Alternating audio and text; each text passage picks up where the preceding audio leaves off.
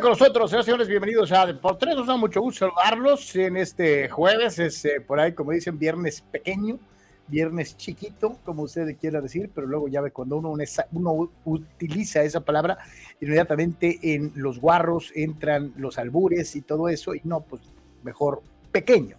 Es jueves pequeño. Gracias por estar con nosotros por ser parte de esto que hacemos con muchísimo gusto, con enorme cariño para todos y cada uno de los que forman parte de la gran familia de por tres.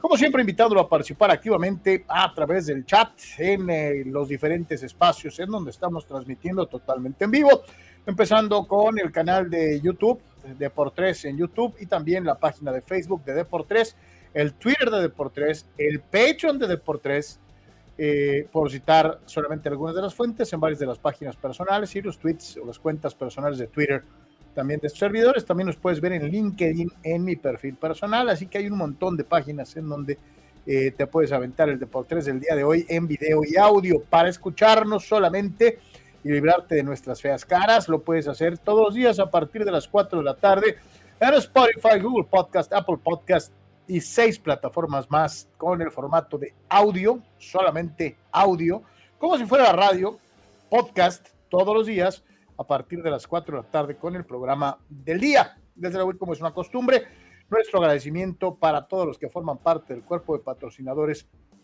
económicamente de Deportes. Hay tres formas en las que nos puedes ayudar en Patreon, tres planes de apoyo fijo mensual y eh, un plan de apoyo voluntario. Eh, es la forma más fácil eh, para nosotros de administrar los recursos que ustedes nos hacen favor de proporcionarnos para los pagos que se requieren para tener de por tres todos los días en este horario en redes sociales. Gracias a todos ustedes. Sin ustedes, uh, hace un buen rato que ya no habría de por tres.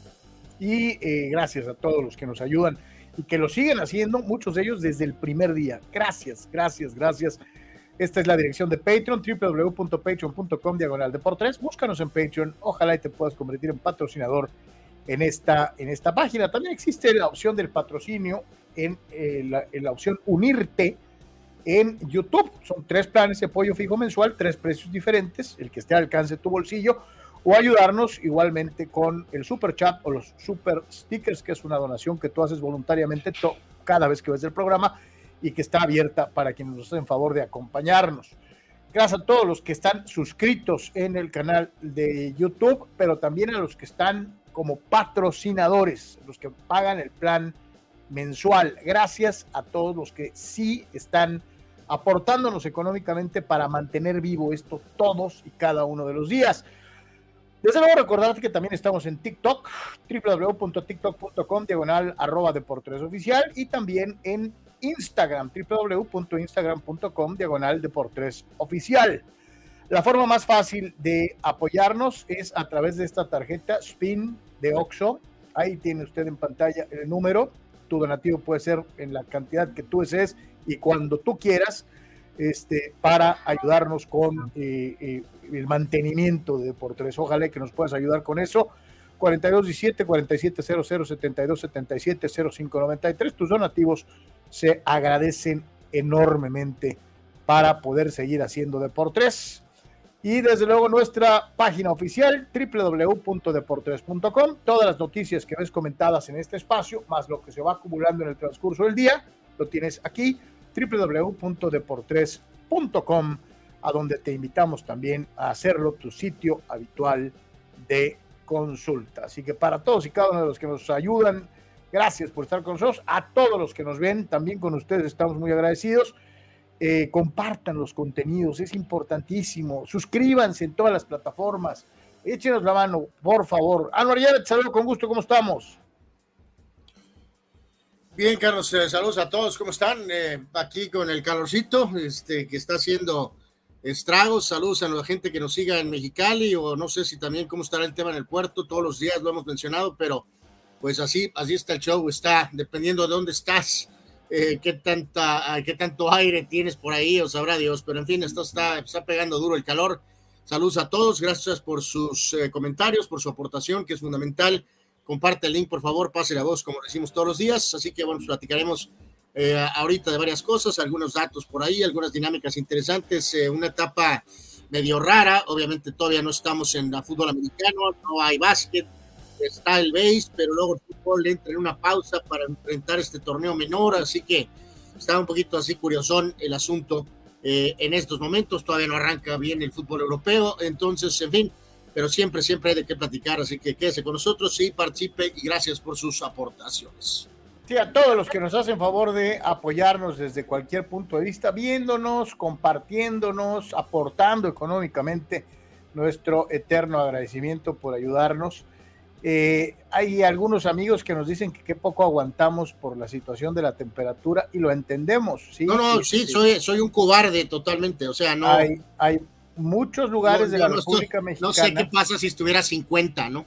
Por ejemplo, en Mexicali ahorita están en 45 grados. En Monterrey, Nuevo León, el termómetro anda en los 46, más o menos. En Tijuana estamos a 26 grados y nos estamos, según nosotros, quemando. Monterrey tiene 10 grados más y, y Mexicali casi 20 más. Este, eh, pero cierto, no estamos acostumbrados y obviamente cualquier eh, eh, fueguito se nos hace un incendio. Entonces, este, digo, hay que recordar, Tijuana tuvo esta particularidad de no tener primavera, entonces nos fuimos con un invierno larguísimo, con una temporada de lluvias inusualmente larga también, con muchísimo agua, muchísimo tiempo, y pues como que nos acostumbramos al frío, ¿no? Este, entonces ahorita que nomás subió un poquito la temperatura, pues sí sientes que la Virgen te habla este, pero estábamos viendo el mapa térmico de la República Mexicana y pues, pues no, este, la verdad sí está así como que, este, como que medio coloradito, pero no tanto como en otros lados. Ahí lo tiene usted en pantalla, está el mapa térmico, y ahí alcanza a ver en la parte inferior, eh, eh, ahí aparece Guadalajara, Mazatlán, Culiacán, Hermosillo, y, está Hijo Jesús en diferentes partes de la República Mexicana, eh, así que pues cuídense mucho, ingiera muchos líquidos, cuídense mucho la cuestión de la hidratación, sobre todo si anda afuera o si va a salir, tome sus precauciones, no está de más, este, decía por ahí un amigo mexicalense que Mexicali era la ciudad de los yarblocos fríos, porque pues te pones la caguama ahí en medio de las piernas y andas en frega para arriba entonces, este, pues no sé si Paguama, porque estamos este, trabajando, pero eh, pues sí, sí, tome sus precauciones. Suero oral, este, Gatorade, lo que usted guste, man, agua, que es lo más eh, importante, y, manténgase hidratado, por favor. Sobre todo si tiene niños, si tiene adultos mayores, bien hidratados todo el tiempo en esta temporada de calor. Eh, vamos a dar pie a su participación. Para empezar, dice Chávez, chicos, ¿cómo ven que siempre no se va Luis Chávez a Rusia? Porque los pagos, lo chistoso que los equipos de Turquía, Alemania y Argentina no tuvieron ningún problema con el dinero. Dice, ¿será que Pachuca quiere aplicar para venderlo más caro al Monterrey? Por cierto, los generales de Durango de Major League Baseball perdieron con los Angelitos 7 a 3. ¿Ok? Este, lo que sí es esta situación de, de cierto grado de voracidad de algunos directivos mexicanos. Digo, no estoy muy al tanto de cómo se da esta situación de lo de Chávez, pero es cierto, si en Rusia te dan cinco pesos y en Monterrey te dan. Bueno, o sea, sí, está documentado, Carlos, que. Eh, por, eso, pero sí, sí está documentado que eh, eh, supuestamente Rusia tiene 30 mil sanciones económicas. O sea, de que a lo mejor sí puede ser usado, o sea, como un gran pretexto, pero sí es verdad que tienen 38 mil sanciones. Entonces, puede ser que sí sea cierto, pero también puede ser usado. Yo no me voy a, simplemente a la avaricia, a la avaricia del, dueño de la carta. Si a mí el mejor equipo de Rusia me ofrece 5 millones y, el, y, el, y los rayados del Monterrey me ofrecen 10, pues se lo vendo a los rayados. Entonces, digo, digo, este, pero pues quién sabe. Pues sí, en, ese escenario eh, muy, daresco, pues o sea, ¿qué puede hacer el jugador? Ni modo que, que, contrate que... No, no, pues, eh, eh, oye, el equipo es dueño de tu carta, ellos te venden a quien ellos quieren, ¿no? Aunque tú les digas, oye, ayúdame a irme a Europa. Pues sí, pero si vendiéndote a Europa gano un peso y, vendiéndote al Monterrey gano 10 pesos, pues mejor te vendo al Monterrey, ¿no? A mí me vale. no lo estoy diciendo en crítica al jugador, sino a favor del jugador. O sea, no tiene realmente el jugador, no, puede, el jugador no puede hacer nada. Es más, yo te apuesto que el jugador hasta dice, oye, véndeme Europa, no sean gachos. Pero el, dueño de la carta va a decir, no, porque si te vendo en México voy a ganar más que vendiéndote a Europa. Sí, sí, por eso, pero no, se supone que no le están diciendo eso, si, si están usando esta carta conspiratoria, pues no, por, eso, diciendo, por eso, pero no se puede hacer la transferencia y entonces el pobre jugador, porque realmente pues, no hay ningún sindicato, no hay, pues no hay nada, pues con que se pueda proteger, ¿no? O sea, ¿cómo diablos le haces para saber si de veras los canales financieros están, este, eh, pues verdaderamente... Claro, claro, y reitero, yo sí me pongo del lado del directivo, tú estás poniendo como el lado del jugador, yo te digo, como directivo, de ganar dos a ganar diez, pues mejor diez. Entonces, aunque le desgracies la, ilusión y la vida y el, futuro deportivo, pues yo veo por mi negocio. Entonces, pues, eh, quién sabe qué rollo. Dice Víctor Baños, vi bastante de la serie Angels Yankees y sí entiendo la frustración de Anwar, a pesar de que están cerca del comodín, no se le ve ni pies ni cabeza. Cabri rompiendo un abanico y Rodón tirando. Eh, eh, eso es muy frustrado, falta de bateo, oportuno, falta de urgencia de parte del manager Boone. Entonces, muchas cosas que detectó Víctor Baños en la serie de los Yankees, que no ha ido bien en contra del androide, el androide. Y los angelitos que también han de sentir como que la lumbre le llega a los sí, Por eso no voy a gastar saliva en ¿Qué hago con este hombre? ¿Cómo lo vendo? O sea, chale. No, no, eso, eh, no voy a gastar saliva en tus eh, inocentes comentarios, la verdad.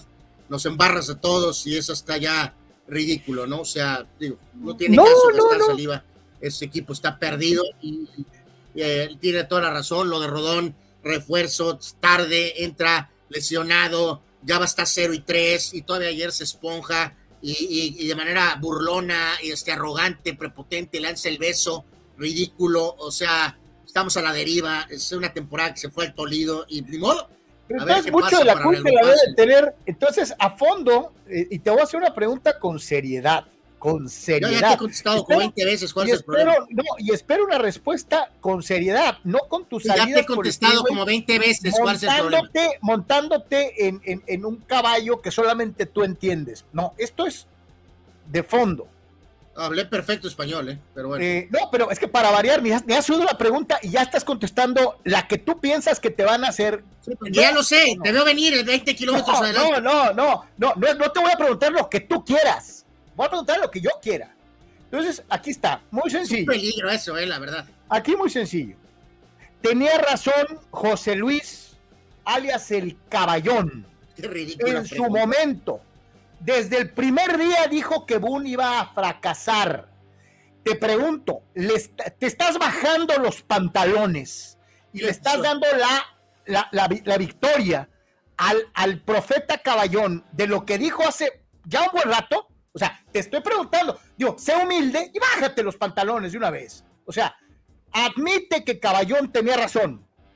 La verdad, eh, cuando ahorita con tu acostumbrada arrogancia me dijiste que si ibas a hacer una pregunta tuya. ¿Seria? Pensé que iba a ser shit, pero eh, resultó ser eh, resultó ser un baño de unidad no Huyas, no, huyas, no huyas, no huyas, porque él te lo dijo desde el primer día. Él te lo dijo desde el primer día. Es una. ¿Tenía razón el caballón Anuar Yeme, sí o no? Estamos hablando de 20, 21, 22, 23, casi 25 años de charla deportiva pública más la de vida. Imagínense, le la tortura. Es una de las preguntas más ridículas y bobaliconas que he escuchado, pero te voy a contestar. Viene, viene, viene. Efectivamente, el señor sí tenía razón. Nada más que está tarde, como cinco años después. Pero sí tenía razón. Eh, caballo, caballo, tenía razón, caballo. solamente en el mundo microscópico de Carlos Yeme puede creer que este amigo eh, tiene razón cuando le atina algo cinco años después, ¿no? Pero en fin, ya que quiere que contestemos en su mundito, a decir microscópico, efectivamente, Carlos, el caballón tenía razón, Aaron Boone no sirve, pero nada más voy a agregar que no es el único problema que tienen mis Yankees. Obviamente, Hal Steinbrenner Sox, Brian Cashman Sox, eh, Giancarlo lesionado Stanton Sox, Rizzo está acabado, LeMahieu está bien para los Rockies, pero no para los Yankees, Gleyber Torres nunca respondió a la expectativa. Ayer o antier veíamos por ahí a la basofia de eh, eh, Aroldis, la, basofia eh, del, del el, bulto este de Aroldis Chapman, Carlos. Que la Aroldis está tirando fuego otra vez. Está tirando otra vez fuego y por ahí creo que algunos de nosotros, sus amigos, creo que en Twitter mencionaban, me preguntaban, no sé si fue Rulo o alguien más, que si Aroldis Chapman era un infiltrado, ¿no? Que si era un este que se odiaba a los Yankees, ¿no? Y por eso perdía tantos partidos y obviamente perdió temporadas literalmente de su brazo. Y pues mi respuesta es yo creo que sí, yo creo que sí odiaba a los Yankees porque ahora resulta que está tirando como lo hacía en Cincinnati o como lo hizo con los cachorros, ¿no? Efectivamente, Carlos, el profeta Caballamus le atinó, pero cinco años después, ¿no? O sea... Eh, dice, dice. Saludos, mi Charlie. Gerardo López, el caballón, el desaparecido caballo, caballo, caballón. eso era en la radio, ¿no? Este, sí, era en la radio, era en la radio, y dice... menos mal que no tuviste el placer de escucharlo, mi querido Gerardo. Te dice, a lo mejor con esto reaparece el buen caballo, caballo. Este, eh, pues creo que él tenía un serio conflicto de tecnológico. Eh, creo que tenía un severo conflicto tecnológico. Eh, ya con lo de Aaron Boone, ahora sí le creo que el caballón le pudo haber bateado a Clayton Kershaw.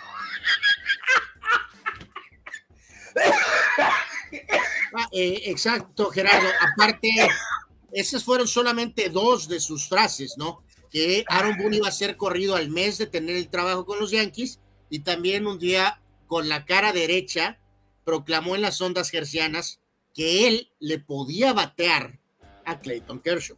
Eso claro, claro, sí, nunca se me va a olvidar eso también, es una de esas eh, tremendas afirmaciones de, este programa. Eduardo de San Diego dice, se esperan 50 grados en Mexicali. No, my, friend, te acabo de decir, 53 centígrados en este momento, en vivo. 53 centígrados. No sé cuántos en Celsius, digo, este, no sé cuántos en Fahrenheit, perdón, porque hay mucha gente eh, en el en, el, en la franja fronteriza eh, que todavía utiliza eh, los, los Fahrenheit, ¿no? Son 127 grados Fahrenheit. O sea, la temperatura mexicana al momento, 53 centígrados 127 Fahrenheit. Este, es correcto. Entonces, pues. Eh, ya, ya alguna vez hemos comentado, Carlos, aquí en este humilde y microscópico eh, espacio, que tenemos familia nosotros en Mexicali, entonces nos ha tocado estar en temporadas, no recientemente, pero estuvimos en algunas etapas. Y eh, pues, híjoles, ahora sí que, pues cada Yo he pasado veranos completos en Mexicali, en Hermosillo y en, y en Ciudad Obregón. O sea, tres veranos distintos. Pues yo, no duré tanto, habría durado dos, tres semanas máximos, pero eh, la verdad es que digo, entiende uno que uno quiere a su tierra, eh, pero sinceramente mi admiración, eh, yo no sé cómo le hacen. Mira, mira lo que, dice, Víctor. Dice, una chulada del clima hoy, 23 grados, calorcito, muy agradable en Ensenada. Bueno, pues en, el puerto a lo mejor, es, pues sí, puede ser. Es que en Ensenada, en Ensenada, bueno, también aquí en algunas partes de Tijuana entra un airecito. Sí, el aire del mar fresquecito, muy sabroso, este, pues que te hace pasadero un poquito eh, eh, el sol quemante a todo lo que da. Este, sí, sí, pero o sea, necesitas eh, estar muy consciente pues, de que es una cuestión de vida, ¿no? Es mi tierra, cuando sabes que esto es permanente, o a veces lo hemos platicado con los climas deportivos, sobre todo en Estados Unidos, Carlos amigos, de, cuando tienen los cambios de temperatura radicales, como ejemplo en la costa este, ¿no? Eh, con la cuestión del frío, en, Washington, en, Washington, en Nueva York, en, eh, obviamente más arriba, puede ser en Minnesota o propio Chicago, cuando sabes que de veras las estaciones están, bueno, ahora ya han, cambiado, pero sí están muy marcadas, ¿no? De que vas a tener un periodo de sol muy claro, eh, por llamarlo de sol, pues obviamente, pero que sabes perfectamente que va a haber tiempos donde va a nevar y va a ser un frío del carajo. Y ya lo sabes, ahí vives, te acostumbras, lo manejas, pero para los que estamos en lugares distintos es difícil de poderlo comprender. Pues. No, no, y, lugares, por ejemplo, como Tijuana, ¿no? En donde tenemos días en donde tienes las cuatro estaciones del año en un mismo día, o eh, como en este año, en donde no hubo primavera, ¿no? Nos fuimos Híjoles, malas noticias, malas noticias. El, el se acaba de mover. Reporta Dani Pérez Vega que le dieron cuadrangular a Luis García. Eh, qué novedad. Eh, y los padrecitos eh, eh, que estaban en este partido tratando. Pero los padrecitos han estado enrachados, Anuar. ¿Qué es enracharse? ¿Ganar dos juegos, Carlos? para ellos eso es una racha. Bueno, pues ya están 2-0 abajo porque iban perdiendo 1 0, pero Vladimir Guerrero le conectó cuadrangular de 370 pies a el señor pitcher García. Así que, bueno, Dice Dani, dice Víctor Baños a Chapman, más bien le pesó el uniforme Yankee y Gerardo. claro, claro, claro. Gerardo López aclara, Anuar, sí me tocó el placer, dice, de escuchar el caballón. Lo sigo desde entonces. Ah, excelente, mi querido Gerardo. Gracias, gracias. Nada más este. Eh, Ata Carrasco dice: Para mí es un error que Rayados insista por Chávez, un jugador de que desde la temporada pasada no quería ir con Rayados. Aparte, escuché que Rayados está dispuesto a pagar 16 millones, dice, lo cual es mucho. ahorita ah, vamos a tener la supuesta gráfica del salario, tal vez que va a tener canales, Carlos. Eh, eh, híjoles, estos compas, de veras que les pegó el, título de Tigres, ¿eh? Me cae que los volvió, los mandó a la locura, ¿eh? A los mentados rayados, ¿eh? eh Abraham Mesa dice, mañana en Mexicali se pronostican 54 grados centígrados.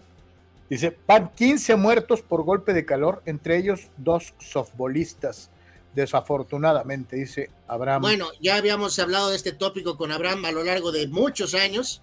Eh, pues bueno, Abraham, pues sí, o sea, hay momentos en que pues sí, evidentemente queda claro que pues no se va a poder jugar, ¿verdad? Este, a lo mejor queda claro que 54, Carlos, pues no es, y por increíble que parezca, pues no es 41, ¿no? O sea, 54 no, es 41. Entonces, hay, hay, este ratos en los que mejor me espero y, y hoy te vas a perder por default me vale, cabrón. Sí, pues sí, y modo, pues no, ahora sí que no se puede, ¿no? Pero acuérdate, muchos de nuestros amigos mexicanos nos han dicho que se han acostumbrado tanto que a veces hay hasta juegos de fútbol en pleno mediodía, cabrón. No, pues lo hemos hablado con Abraham por a lo largo de los años. Eh, pero insisto, pues a, lo mejor sí. de cincuentón para arriba ya, ya, ya, ya, ya se pasó, ya ahora sí. Está, está cañón, ¿no? Hacemos pausa y regresamos ya con toda la machaca informativa. Estás totalmente en vivo en Depor3. Gracias por estar aquí.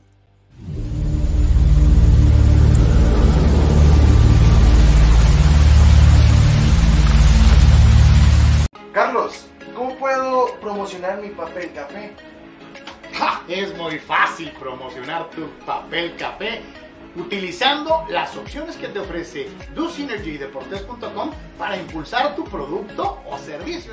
Puedes tener una sección fotográfica o de video, puedes tener un landing page o publicidad absolutamente efectiva en Google Ads y en Facebook Ads. Todo desde 299 dólares. DoSynergy Deportes te da la mejor opción para impulsar tu producto. Notizona MX Conoce la información de primera mano. Periodistas con años de trayectoria y credibilidad. Alta calidad de producción. Entrevistas exclusivas. Transmisiones en vivo con gráficos integrados. Multiplataforma digital. Notizona MX. La conversación es contigo.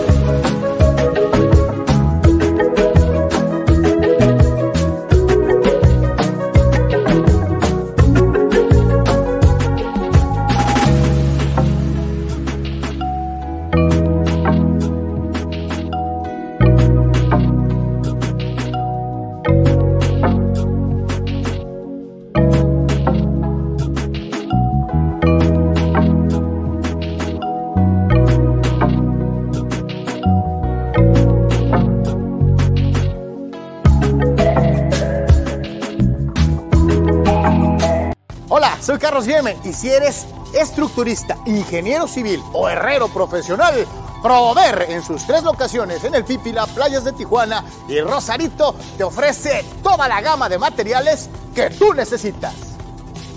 Malla ciclónica y todos sus accesorios. Vigas y varilla. Tubería para construcción en todas sus medidas. Desde 1993, Prover, el proveedor del herrero. Juntos somos más fuertes.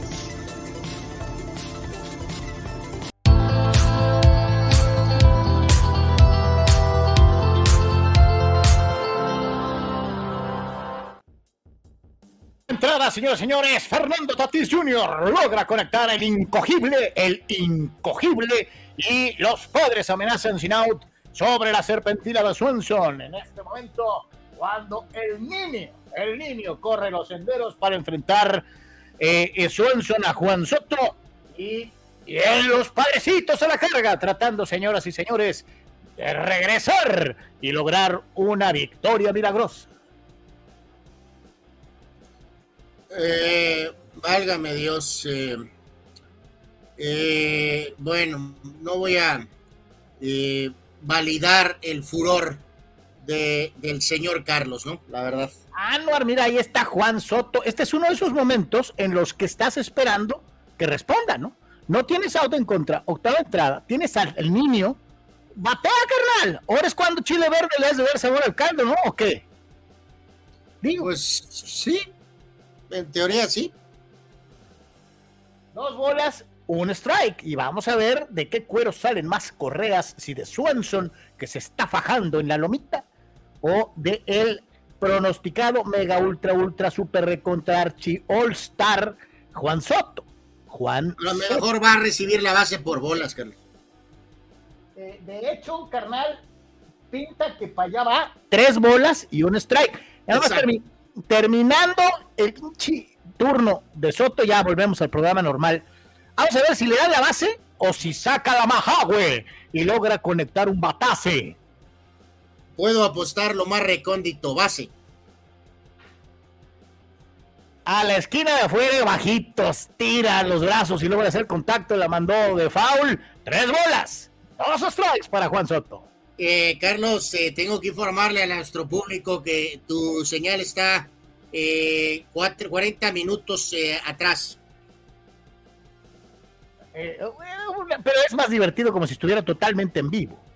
Eh, sí, yo ya sé qué pasó, Carlos. Y Anuar, le dieron la base por bolas a Juan Soto, los padres sin out, con dos hombres en los senderos, Anuar.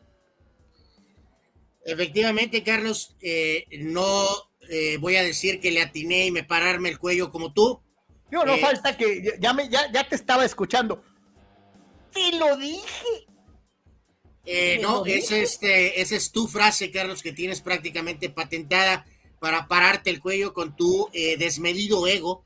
Eh, en este caso, lo único que puedo decir es que yo ya sabía la resolución porque estaba viendo el partido con 6.7 segundos de ventaja sobre ti.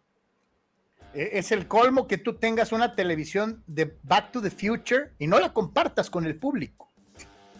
Bueno, no, más bien eh, qué bueno que tú tienes una eh, televisión de Back to the Past y no la compartes con todos nosotros. Yo les estaba poniendo el partide, el part, no, perdón, luego se enojan los beisboleros porque le dices partide, este, el juegue, este, pero bueno, en fin. Dice Gerardo López Juan Soc To. Pues es bueno, es bueno, pero pues se ocupa más, se ocupa más, se ocupa más. Carabito, sin la presencia de México y dio inicio nada menos y nada más que el Mundial, el Mundial Femenil, en donde pues ya de antemano muchos aseguran los Estados Unidos son cinchos, ellos son los favoritos, probablemente más favoriteados que en algunas otras ocasiones, en donde ha habido un poquito más de discreción en torno a algunos de los otros equipos participantes y se espera, se espera que el equipo de los Estados Unidos pueda ir eh, a fondo y volver a ser campeón del mundo, ¿no? Sí, ya, ya hay este, eh, marcadores, Carlos, amigos, de esta eh, Copa del Mundo de, Damas. Eh, como bien lo dices, Carlos, ha habido más polémica alrededor de la cuestión del tema de dinero, cuestiones extracancha que en sí tal vez el tema deportivo, ¿no?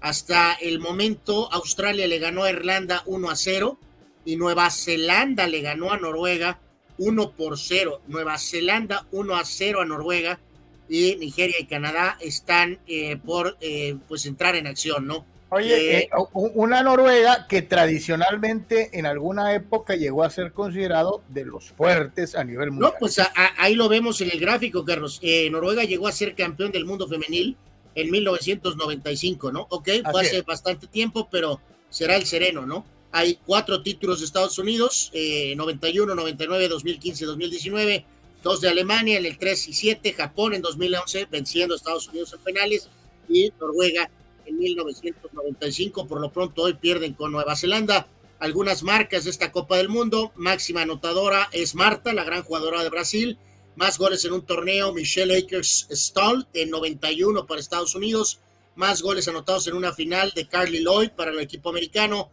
más títulos ganados obviamente Estados Unidos, más partidos jugados Estados Unidos, más partidos ganados Estados Unidos, ¿no?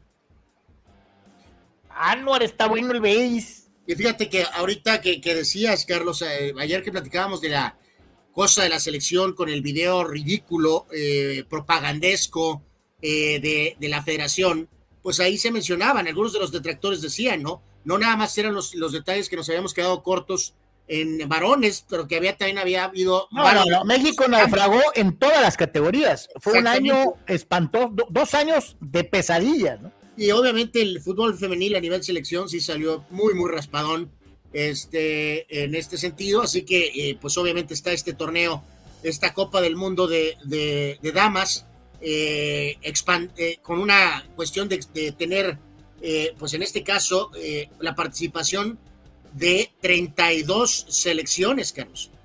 32 selecciones en esta Copa del Mundo y eh, evidentemente no México, ¿no? Entonces, pues, eh, pues sí pega un poquito, ¿no?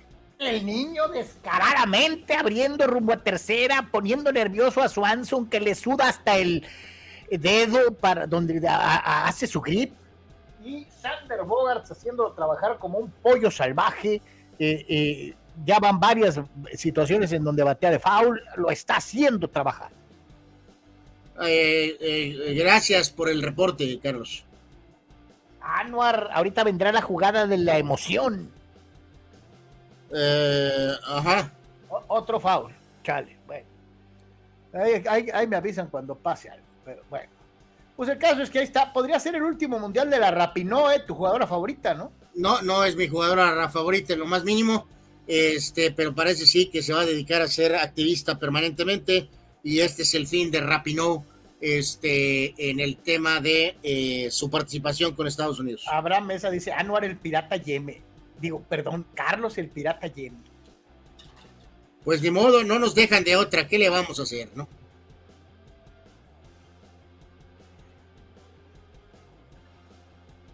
Desde ayer te iba a presumir, no es mi tapaojo, porque buscaré un parche de pirata, pero ve, este era uno de mis cubrebocas favoritos en la época pandémica. ¿Ya viste?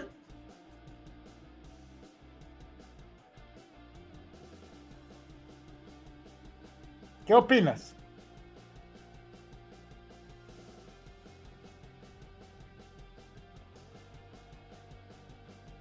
¿Soy yo o te quedaste friciado?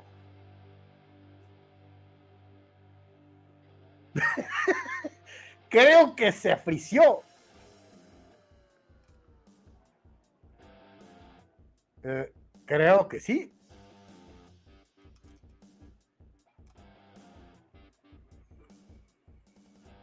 Se quedó tan impactado por, por mi cubrebocas de Kobe Bryant que desapareció. Ya se fueron a corte, lo cual quiere decir que no fueron buenas noticias, o quién sabe, a lo mejor si son buenas noticias. Pónganme al tiro, porque ya saben que mi tele va retrasada. Entonces, este, pónganme al tiro, por favor, de el, eh, del base, mientras llega otra vez mi carnal, al que al parecer se, se, le durmió el internet de una u otra manera. Dice Rule Seyer, Anuar se quedó dormido, le afectó el calor. Este, de hecho, sí, este, ni para dónde hacerse. Ahora, ahorita, ahorita vuelve a entrar.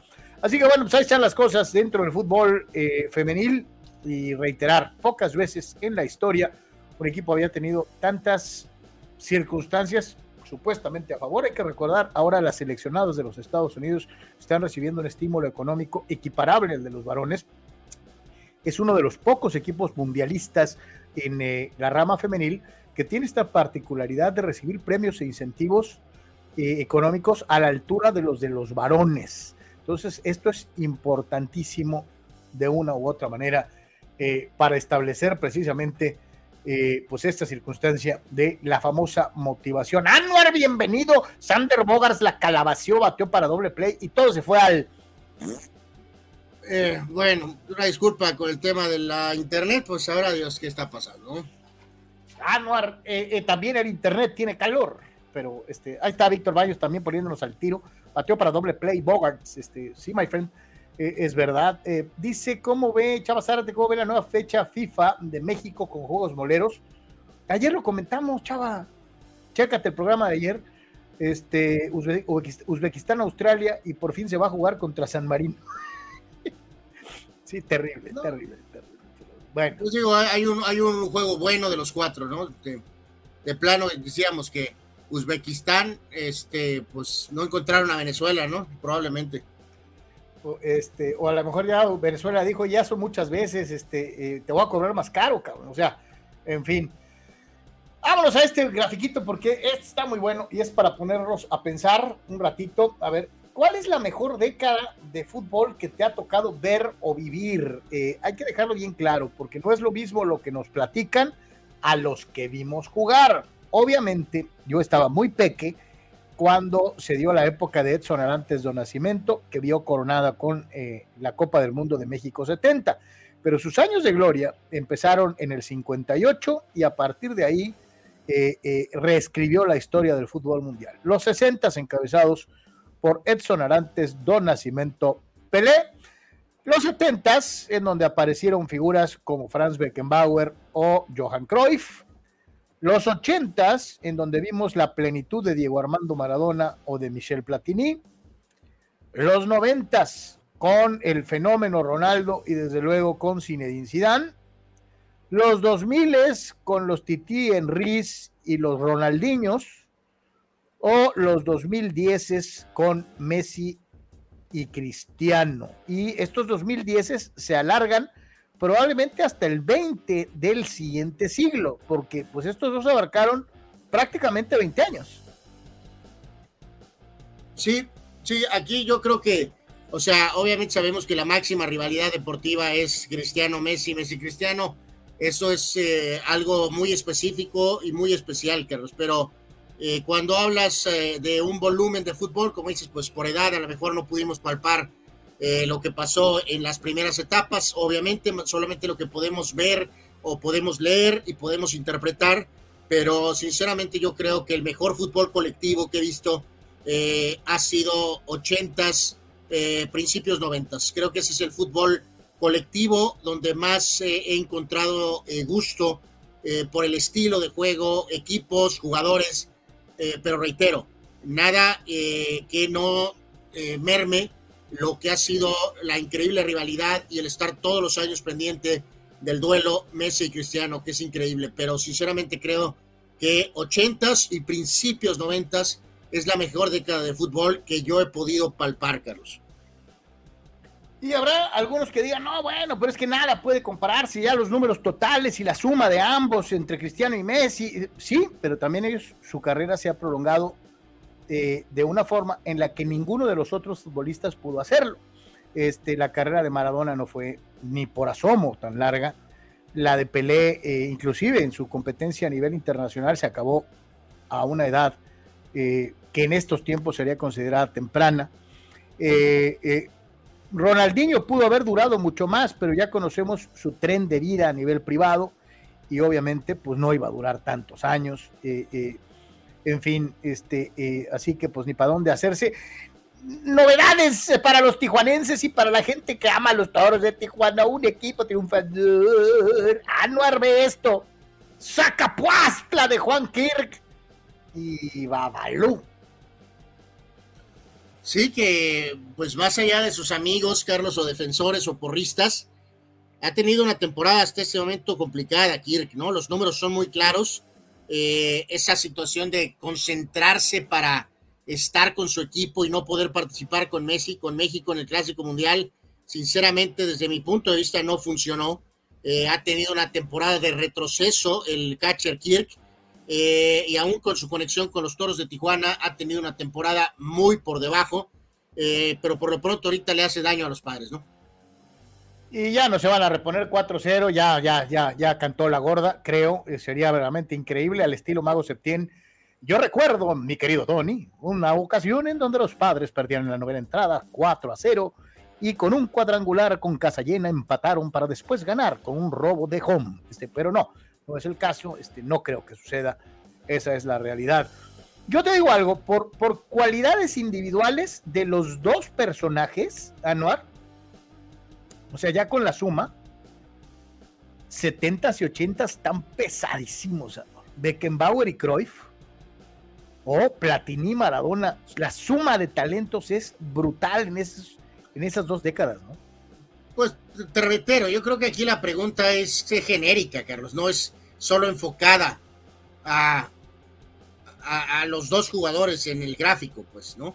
Son como las caras, ¿no? Pero creo que pues yo te digo, yo disfruté mucho eh, los mundiales de 82 y, 86.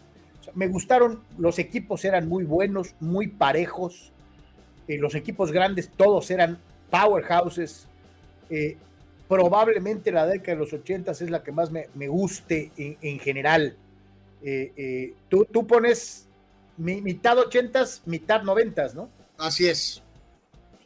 Este, pues ahí está. A ver, ustedes, carnales, este, eh, díganos por favor quién es el chido. Dice Arturo Carrillo. ¡Compadre! ya bailamos. Hoy home run de Kirk de dos carreras, 4 a 0 perdiendo. Sí. Bueno, pero pues es que ganaron la serie, ¿no? Sí, sí, ganaron la serie.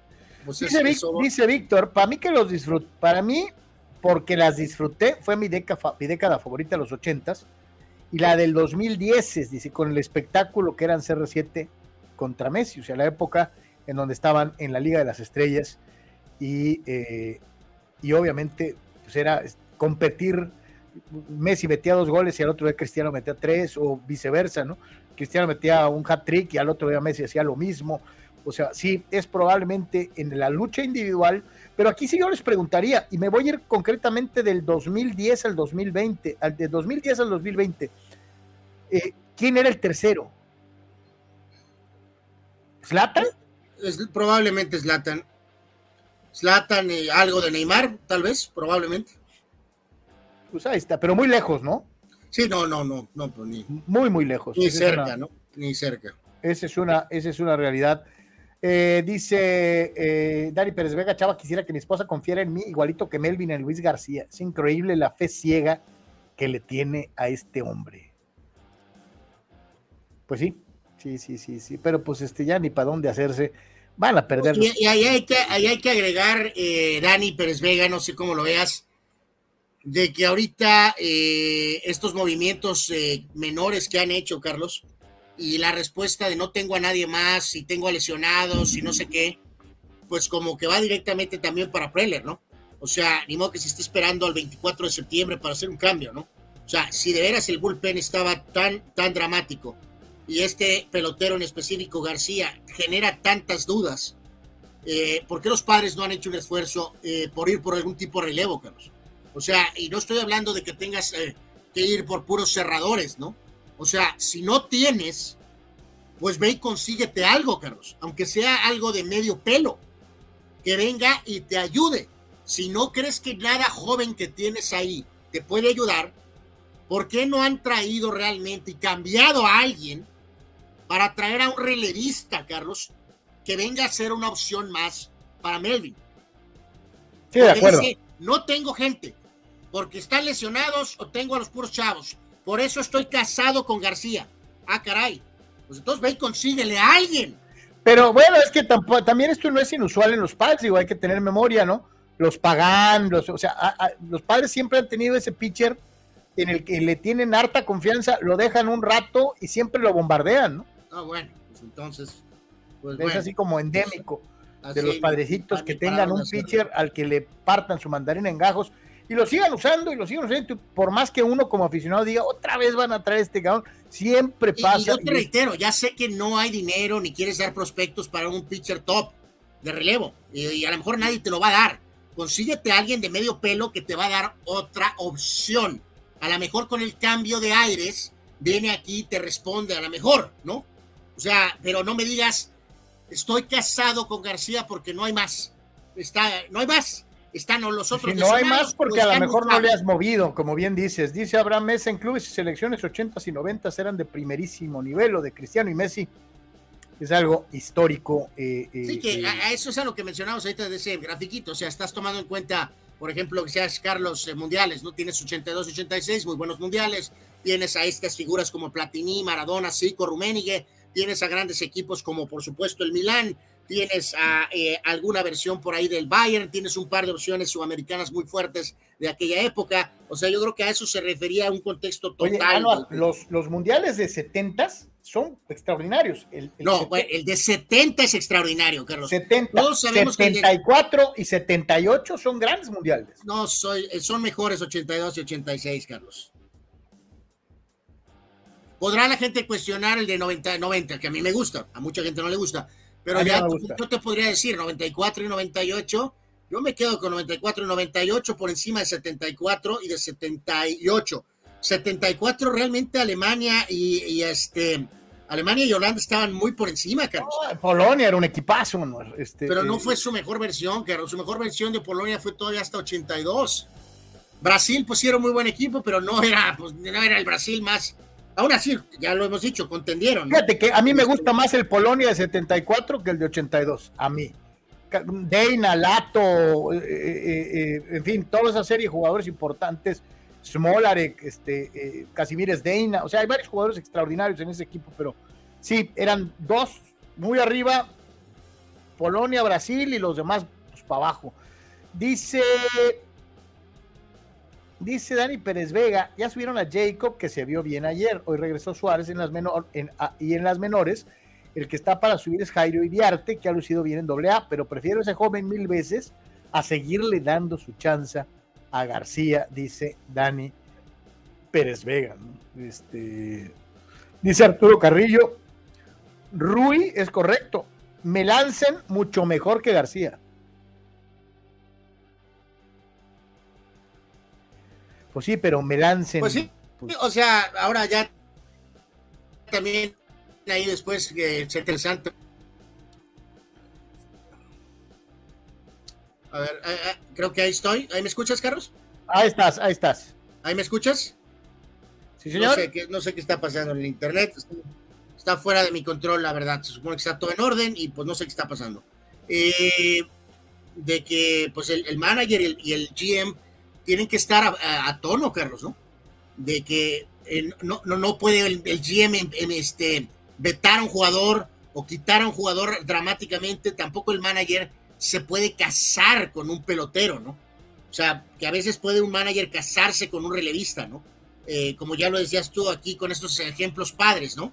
O sea, eh, tienes que estar también tú dispuesto a a lo mejor irte con un joven, porque si, si, si por ejemplo Melvin está diciendo, no puedo porque son juegos críticos y no puedo jugármela con un chaval, por eso, pero si no te la vas a jugar con el chaval, Carlos, y la respuesta es que voy a seguir casado con García, pues entonces también eso es un detalle, ¿no? Pues sí. Vamos, señores, con esto está muy llamativo, me gustó mucho. Vean ustedes, por favor, y hagan memoria. Equipos rojinegros a lo largo y ancho del mundo. Obviamente, yo creo que el más eh, recordado y el más querido debe de ser eh, el uniforme del Milán, que para mí es uno de los uniformes más bonitos del planeta Tierra. Sin embargo, hay otros equipos con enorme tradición que han tenido a lo largo de la historia este uniforme en color rojo y negro, en donde destaca desde luego uno de los integrantes más eh, notables de la liga brasileña, el famoso Flamengo, rival del Fluminense, el famoso clásico eh, amazónico Fla Flu, eh, que también utiliza estos colores. Y en México, sí señores,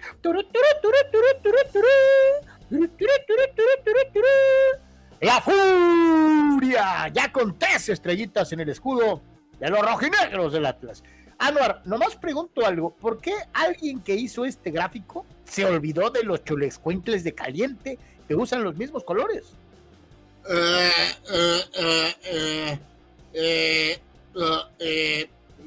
Pues no, no, no sé.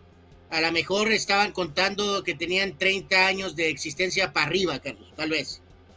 Eh, pero bueno, eh, obviamente el Milán es el número uno y voy a decir que eh, Flamengo 2 eh, y Newells sería mi medalla de bronce, Carlos, con una estrellita de esas del colegio para los rojinegros del Atlas. Te digo algo, carnal, el uniforme más bonito después del del Milán es el del Atlas. en la combinación pero ya también sabemos que, hay, eh, eh, hay, otros por ahí, después lo pondremos, eh, lo de los rayados, ¿no? Con el uniforme Chiva, por ejemplo, o ese tipo de combinación, ¿no?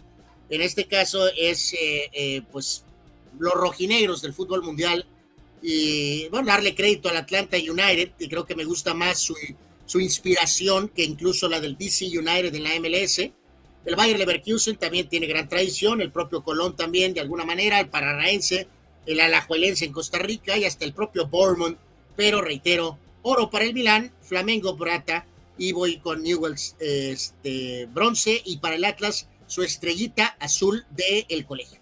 Anuar ya tiene tres estrellitas. ¿Tres? ¿Sí? Ah, sí, tres, tres. Tres, estrellitas. Oye, fueron años y años con una sola estrellita arriba del uniforme, arriba del escudo son tres, ya hasta se ve bonito. Gracias, Coca, donde quiera que estés. Pero bueno, en fin, este, eh, así pasa cuando sucede. Eh, vea usted, vea usted lo que es armar un equipo de una liga que se ha caracterizado a lo largo de la historia por tener probablemente más que otra cosa en los 80s, 70s y 80s, probablemente a varios de los mejores jugadores del mundo en su tiempo.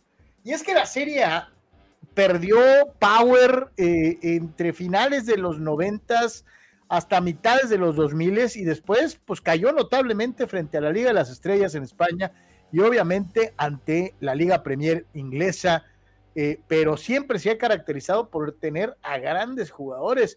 Esta es una posible alineación All Stars de jugadores que participaron en algún momento en la Serie A italiana. Eh, lo, padre de estas dinámicas de, redes, eh, amigos, es que pues permite poner de alguna manera, Carlos, nuestros propios, pues de alguna manera, ¿cómo llamaremos? Agendas tal vez, pero a veces pues va a nublar un poquito pues esta, esta situación, ¿no? Porque en este caso, eh, eh, y hay otro de la Premier y por supuesto de la Liga de España, los estaremos platicando en los siguientes días. Eh, es Buffon, Cafú, Varesi, Canavaro, Maldini, Mateus, Pirlo, Sidán, Maradona, Roberto Bayo y Nazario. Pero yo aquí, Carlos, y, hacían referencia a este tema de que como a veces es complicado separar a un jugador de clubes con un jugador de selección y el caso, claro ejemplo, es el de Nazario, Carlos. Eh, Ronaldo Nazario basa su gran legado en gran parte, su carta principal es Brasil. Brasil, campeón del mundo 2002, subcampeón del mundo 98, de los máximos anotadores de las Copas del Mundo, pero sabemos que su carrera de clubes tiene algunos detalles en parte por lo de sus lesiones, Carlos. Entonces, con todo respeto, es ridículo que pongan a Nazario en un equipo histórico de la Serie A, Carlos simplemente los números no dan. Así de sencillo, ¿no? Tan solo el hecho de eh, poner, por ejemplo, el caso de Cristiano, Carlos, que en sus años de Juventus eh, tiene más goles anotados que los que anotó Nazario en el Inter. Ok, que Nazario tuvo dos lesiones brutales, pues ya lo sé, pues eso es problema de Nazario. Eh, pero no puedes estar, el cuadro está bien, pero está muy moderno, está muy moderno. Eh, realmente, o sea, podría quedarme con todo el equipo con excepción de Nazario para la Serie Pero sé que están omitiendo nombres del pasado, Carlos. Está muy moderno. así nomás por encimita, ¿no? Echándole así este, un poquito de memoria, pues si, te acuerdas, eh, esa temporada, pues cuasi, cuasi histórica que tuvo Higuaín en Serie A, donde metió treinta y tantos goles, ¿no? O sea. No, no, pues te voy a, o sea, vamos siendo claros, Carlos. El, eh, Silvio Piola es el máximo anotador en la historia de la Serie A, 274 goles, y Francesco Totti anotó 250 goles. Entonces, es evidente, por ejemplo, Batistuta, Carlos. Batistuta metió 184 goles en Italia. O sea, no me pongas a Nazario en un equipo de la Serie A, Carlos, porque es el máximo anotador de la Copa del Mundo. O sea, nada personal contra Ronaldo Nazario. Por las lesiones, no pudo rendir en el Inter como se esperaba. Entonces, obviamente Totti o Batistuta, por dar un par de nombres, es mucho más normal que esté en ese puesto. Y te reitero. Este, no, no era, no era delantero. ¿Dónde pero, está pero, pero Michel Platini fue tres veces capo cañonieri. Eh, eh, no, no, por supuesto, por supuesto, Platini eh, tendría que estar o por Pirlo o por Mateos. El no poner en un equipo histórico de la Serie A a Michel Platini de Juventus es evidentemente una mentada de moda. O sea que este grafiquito está pues muy millennial. y yo te lo digo, sinceramente, me quedo con el Zidane del Madrid por encima del Zidane de Serie A, ¿eh? Pues, por supuesto. Y de hecho, aquí nos pone Abraham, por ejemplo, dice, claro que Van Basten sería más opción que Nazario en Serie A, por supuesto. Sí, o sea, yo quitaría a Zidane, pondría Platini, y estoy de acuerdo con lo que tú dices este, en relación a, a Van Basten sobre Ronaldo, ¿no? Sí, o sea, o sea eh, eh, eh, no estamos hablando de carreras totales con selección. Este no, estamos hablando de, de, Serie A. ¿no? Y de hecho, te digo, en los siguientes días hablaremos, hay uno, por ahí tenemos de Premier y otro de la Liga de España. igual nos aventamos uno de la Liga MX o, o, Liga Mexicana, pero este Gildardo por aquí nos dice, ¿no?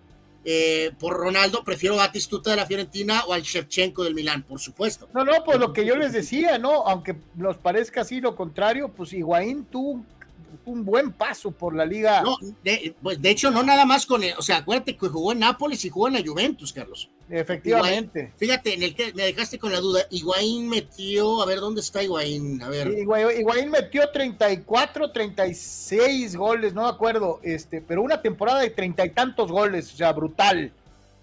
Este, por eso me, me, brincó un poquito. Fíjate que no. hay que recordar que la liga italiana se juega a 38 fechas, son 20 equipos, es torneo largo, pues. No, no, de, hecho, a, menos, Carlos. Eh, eh, ellos siempre han estado con, con 34 fechas, o casi siempre. Pero bueno, será el sereno. Fíjate que, eh, o sea, igual nada de estar, pero está más abajo. El máximo anotador extranjero es Batistuta, 184 goles, ¿no? Y es curioso, en el top 20 y pico está un sueco, Gunnar, Gunnar Nordal, Gunnar Nordal que metió 210 goles con el Milán y 15 con la Roma él es el tercer máximo anotador. Y también hay otro sueco, Kurt Hamrin, eh, y después está Batistuta. Todo lo demás son italianos, realmente del 1 hasta el 25, básicamente. Sí, Gonzalo Higuaín metió 36 goles en la temporada 2015-2016. 36 goles. Pero en fin, o sea, está, está simpático. Y te digo, hay, hay varios eh, eh, elementos de la lluvia de los ochentas que también podrían estar considerados para un equipo de todos los tiempos. Este, insisto, este gráfico está simpaticón, pero está, está medio modernón, ¿no? Sí, sí, sí, este, pues ahí está, ahí se las dejamos. Este, eh, eh, nos pregunta Eduardo que si Camoranesi no entra ahí. No, no. Fíjate, no. nombres ilustres como que uno podría pensar, como Pablo Rossi no están, ¿no? Podría ser una opción. Eduardo pregunta por el tema de Cristiano. Los números ahí están, metió ciento y pico uno de goles en tres años. No, es para todos los tiempos de la Serie A no le va a alcanzar, evidentemente, ¿no? Eh, ayer, ayer menciona, Chava Zárate menciona a Verón en, sus épocas del Parma y Careca, que fue increíble Careca con el Nápoles, ¿no? O sea, este, sí. Dice Omar Stradamus, ¿se acuerdan de un gol de Batistuta en, una Copa América que arrancó desde su propia cancha con pelota dominada. Golazo a la neta, ¿no? Pues cuántos goles no metió Batigol, qué jugadorazo era auténticamente. Era, era, un, gran, gran jugador, eh, eh, eh, Gabriel Omar Batistuta. Ah, Marco, nos, decía aquí que también grosería, dice lo de Ronaldo, dice, pues obviamente el tema de Van Basten, está Platini, obviamente el propio Ruth Gullit también, este, tranquilamente podría estar, sin duda alguna, sí, de acuerdo, por eso decíamos, Graphic Millennial. millennial Ayer le presentábamos obviamente la, serie de, historias en relación a lo que fue Triple Manía en Tijuana y eh, tuvimos la visita del buen Alejandro Guzmán, a quien le mandamos un abrazo y un saludo. Y hoy le presentamos ya con lo que concluimos esta situación. Ayer le presentábamos también a, a Brandon Moreno, etcétera. ¿Se acuerda usted de Conan? O sea, es uno de esos luchadores en aquella, aquel boom brutal de la lucha libre, que por cierto se hizo realmente famoso después de que estuvo aquí en la escuela de, lucha libre de Tijuana, en donde aquí aprendió muchos trucos, en donde eh, eh, estalló hacia la fama eh, nacional y después internacional. prácticamente el señor Espada, que así se apellida, se hizo luchador como lo conocimos en su mejor momento aquí, aquí en la frontera de Tijuana. Vamos a ver qué dice Conan en relación a cómo se van a dilucidar las eh, rivalidades que se presentaron en el Triple Manía, cómo juzgó la participación del público en Tijuana y desde luego algunos otros temas. Este es Conan, eh, dentro de lo que es precisamente Triple Manía, como siempre le agradecemos al buen Alejandro Guzmán por, facilitarnos este material para que usted tenga de primera mano eh, las impresiones de los protagonistas en los diferentes deportes. Vámonos con eh, Conan.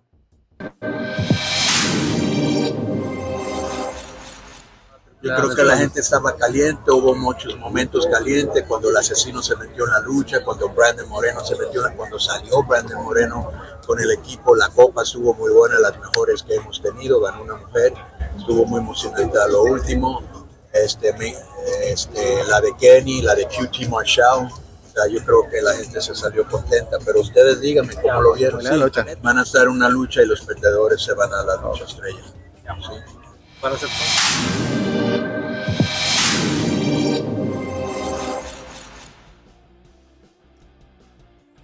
Y bueno, yo, oye, como personaje era muy bueno, ¿no?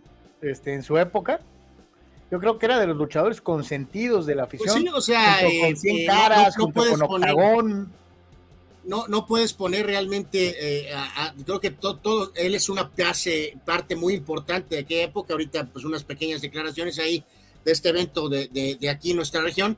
Eh, o sea, no, no puedes apuntar solamente a uno, Carlos, ¿no? Que sino al final todo el grupo de esos luchadores, todos se amalgamaron, ¿no? O sea, eh, eh, sangre veterana como era el propio perro, más los eh, 100 caras, más él y que el vampiro canadiense, y Octagón, y, o sea, Oye, el veterano, Los brazos. este, sí, o sea, el propio Dandy, o sea, increíblemente todo se fue como que eh, creando Sí, en una especie como de... que de repente se juntaron un montón de luchadores muy buenos, ¿no? Y O sea, personajes muy buenos. tenías ¿no? todavía el- el peso de los nombres históricos, Santo, Blue Demon, Mil Máscaras, pero en este caso es todo este grupo de personajes más la gente que estaba a cargo, Carlos, que también hay que darles créditos atrás a los que estaban tras bambalinas, porque también ellos hicieron la chamba y de repente pues generaron esa eh, Oppenheimer eh, eh, situación donde vino ese boom eh, brutal. Oye, de a tal libre. grado de hasta quitar el fútbol de, de- de- del horario estelar de los domingos, ¿no?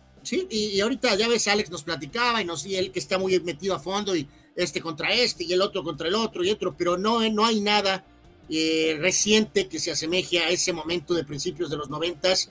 Eh, reitero, eh, esa comparación la he escuchado, por ejemplo, también con NASCAR, Carlos, un poco en ese boom también de los finales noventas, principios dos miles, donde tenías a gente muy veterana como Earnhardt y con eh, Gordon y había otros, ¿no? O sea, a veces se va acomodando, pero es clave que la gente que está a cargo, pues también apriete todos los botones correctos, ¿no? Y en este caso así pasó con la lucha, ¿no? La verdad ahorita, eh, pues no lo sé, no estoy metido, Carlos, la verdad, insisto, para un experto casi como Alex, a lo mejor sí es, pero para el aficionado común, no percibo en mi humilde y, y- y corta eh, situación de conocer a los luchadores, no percibo el roster tan profundo como estaba Sí, de en otros tiempos, época, ¿no? pues.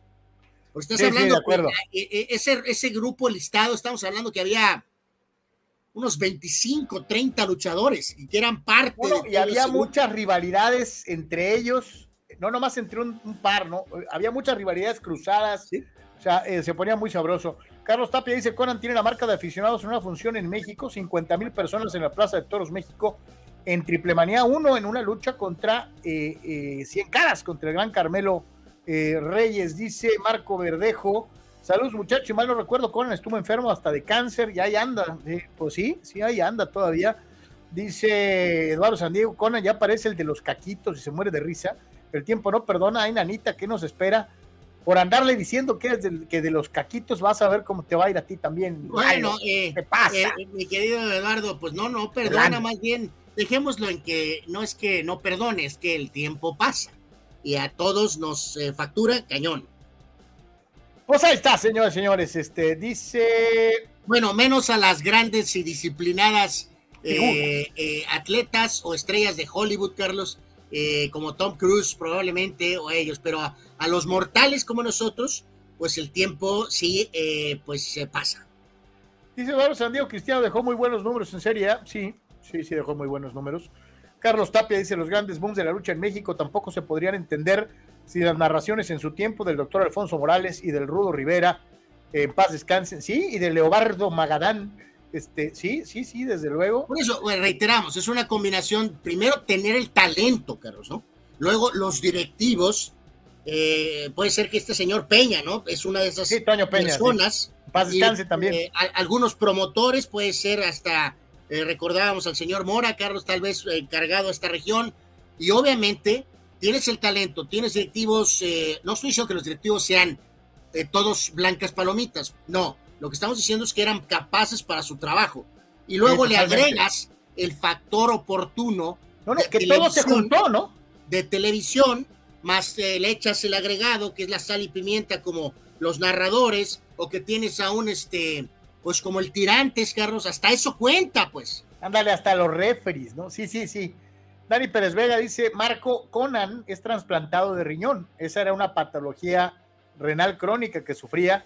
Gracias a Dios, está bien y todavía sigue con su vida. Gracias, Dani, por aclarar. Eh, Fidel Ortiz dice, ese pitcher Luis García es un recomendado de Pitts Group. Eh, ok. ¿Alguien nos puede traducir, eh, Dani Pérez Vega o alguien por ahí? Eh, Dice Rule según la versión, es que Conan recibió el órgano trasplantado de un fan. ¡Órale! Imagínate qué maravilloso, ¿no?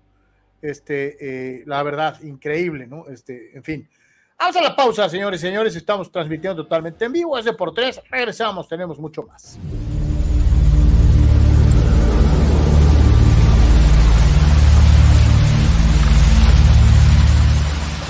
Hola, soy Carlos Yeme y desde 1993 Prover, el proveedor del herrero, te ofrece a ti que eres estructurista, ingeniero civil o herrero profesional todo el material que necesitas para que tu obra o proyecto sea lo mejor. Tenemos vigas, varilla, malla ciclónica y todos sus accesorios. Herrería y remates para construcción, accesorios y materiales. Recuerda, tenemos tres locaciones el Pipila, Playas de Tijuana y Rosarito. Prover, el proveedor del herrero donde juntos somos más fuertes. Notizona MX. Conoce la información de primera mano. Periodistas con años de trayectoria y credibilidad. Alta calidad de producción. Entrevistas exclusivas. Transmisiones en vivo con gráficos integrados. Multiplataforma digital. Notizona MX. La conversación es contigo.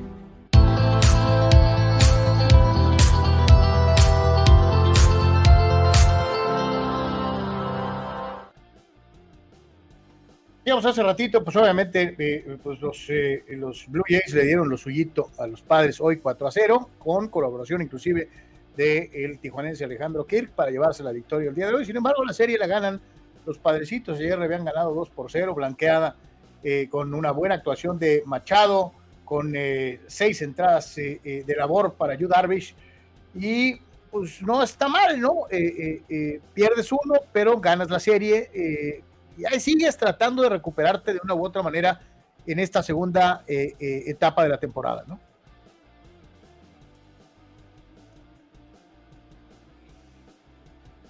Eh, pues sí, pues sí. Ya, ahora sí que, pues ya ves, Dani tenía sus cuentas, Carlos, ¿te acuerdas? Sócrates nos puso unas cuentas de quién era el equipo que necesitaba para, para poderte estar peleando. Eh, ya habíamos mencionado. ganar, ganar cuando menos seis de los próximos, de, los, de los diez de esta gira. Eh, pues sí, o sea, híjoles, eh, yo la verdad creo que este tren ya se fue, pero pues bueno, pues habrá que tratar de, hacerlo lo más cerrado posible de alguna manera, por decirlo. Eh, de alguna forma, pero en este caso, pues ahorita lo único que pueden hacer es esa frase que ya también habíamos utilizado, Carlos, de eh, puede haber ciertas métricas, eh, otras métricas, pero pues lo único que puedes hacer es estar ganando series, ¿no? Para, para los padres después del partido del día de hoy, donde el propio Dani nos decía, Carlos, todavía continuará esta larga gira, van a jugar en Detroit, ¿no? Van tres partidos contra los Tigres eh, un Detroit que es un equipo que está eh, en tercer lugar de la central de la americana. Y en este caso, en el partido del día de hoy, sí volver a hacer énfasis a lo que nos mencionaba el buen de eh, Dani Carlos, de esta derrota donde Snell cae al final y tuvo una línea muy peculiar. El pitcher zurdo de los padres con su marca de seis ganados y ocho perdidos, cinco entradas, cinco hits, una carrera, Siete bases por bolas. Siete bases por bolas para Blake Snell. Cuatro ponches en 106 lanzamientos en cinco entradas. O sea, 106 lanzamientos en o sea que entradas. control, ¿no? Eh, pues eh, correcto, ahí vemos a este muchacho que ayer debutó en el partido de ayer. Y ahorita estamos enfocándonos un poquito más a lo del partido del día de hoy. Eh, en esta pues serie de los padres que ganan en Toronto, reiteramos ganando el martes 9 a 1, ganaron 2 por 0 ayer con la victoria de Darvish, el rescate 23 de Heider y la derrota del día de hoy con este juego particular de Snell. Carlos, que sinceramente pues no hay otra forma de ver, si tienes 106 lanzamientos en 5 entradas con 7 bases por bolas, es uno de esos juegos donde el pelo poco que tengas tal vez se te debe de salir, Carlos, de, de, de, de querértelo arrancar, ¿no? Porque queda muy claro que le estás queriendo decir al pitcher, ¿no? Papá, eh, tira la pelota, eh, tira la pelota normal. Sí, eh, confianza, carajo, ¿no? Ponla en juego, pues, ¿no? O sea, si te dan home run, pues te dan home run, y si no, pues a lo mejor va a venir el roletazo o el fly de sacrificio. Deja de estar lanzando, pues, a los lados, de alguna forma, ¿no? Dani Pérez Vega, ya aprendí como padre fan no ilusionarme después de dos o tres juegos ganados, no hay consistencia y esto no va a alcanzar para llegar al wild card. Según mis cuentas, tienen que barrer a Detroit y a los Piratas para mantenerse en contención. en este caso, Detroit todavía es en gira y después regresan el día 24 para recibir a los Piratas tres partidos, porque después vas a tener tres juegos, Carlos, contra el Messier Bruce Bocci, que visitará Parque Petco. Ya sabemos que Texas es uno de los equipos que está eh, jugando muy buena pelota en este momento, está de líder en la oeste de la americana, ¿no? Entonces, Dani tiene razón. En un mundo perfecto deberían de pensar en barrer. En el mundo de los padres creemos que eso no va a pasar. Entonces, lo que podemos pedirles es que ganen la serie, ¿no? Que ganen la serie en Detroit y le ganen la serie a los Piratas. Eso es lo que les estás pidiendo por obligación de necesidad, pues. Coño, Pasos, los padres solo tienen dos caminos, no enderezar y quedar fuera o ganar enracharse y si lo hacen, llegar motivados, ¿no? Pues este, pues es que ya no hay margen de error, pues, este, Toño, ese es el grave problema, que ya no hay margen de error, como tampoco tienen mucho margen de error, a pesar de tener más ganados que perdidos, eh, los Yankees de Nueva York, eh, que fueron, pues, eh, barridos en la serie con, por el androide, el androide y los angelitos, ¿no? Este, esta duele, para la afición yankee, eh, sobre todo porque podrá haber mucho androide, androide, pero la realidad es que el equipo supuestamente pues no es así como para morirse de, miedo ni nada por el estilo. Eh, eh, los Yankees caen, ganó Ciset, dos ganados, un perdido, el derrotado fue el ya referido, decía Anuar hace rato, con una muy una actuación más mala que regular, eh, de, Rodón, que tiene cero ganados y tres perdidos, y un altísimo 7.36 de limpias permitidas. Eh, eh, la verdad, esta es una de esas que dices tú, híjole, me está haciendo pensar en que a lo mejor Anuar tiene razón, a lo mejor. No, y, aquí hay que decirlo, que se reanudó con la pausa también con esa serie muy mala en Colorado y después Gente hizo pomada, ¿no? Eh, yo creo que aquí lamentablemente sí estarán tratando de buscar la, la rampa de pretextos, Carlos, en, Nueva York con el tema de la lesión de George, amigos. Y eso es una trampa, eso es una ventana oculta. Eh, eh, evidentemente la ausencia de George ha sido mortal recientemente porque es el mejor jugador y es el capitán y es el MVP, perfecto. Pero las lamentables actuaciones que se han tenido no pueden ser justificadas nada más en la ausencia de Aaron George. Entonces, eh, yo creo que aquí, Carlos, ya estamos hablando de decisiones críticas. Eh, esto tiene que estarse hablando arriba con Cashman directamente con el hijo Steinbrenner eh, en cuanto al tema de que este roster no da para más y que este manager, Carlos, creo que con justicia, con injusticia, que porque las lesiones, no me importa qué extensión tenga, Carlos, yo creo que sí tendría que evaluarse, Carlos, amigos, que probablemente lo de Boone debería determinar rumbo a la próxima temporada. Eh, es que Anuar, digo, al margen de, la carrilla caballonesca, eh, la realidad es que sí le ha faltado empaque. Eh, algunos van a decir, ah, es que tuvo muchas lesiones. Bueno, ellos fueron los que contrataron a Stanton, con, con pleno conocimiento de causa de que el tipo es de cristal y te va a tener ausencias de 20 a 30 juegos por temporada, que no es la primera vez que pasa eh, no contabas en esta campaña que se te fuera a lesionar George eh, en severas, en, diferentes ocasiones. Entonces, eh, no, no ha sido el, escenario óptimo.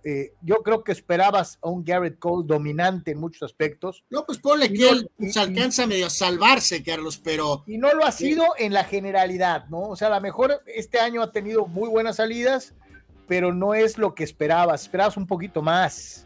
Y, hay que decirlo que en el tema de Yankees el calendario también es ya de urgencia absoluta.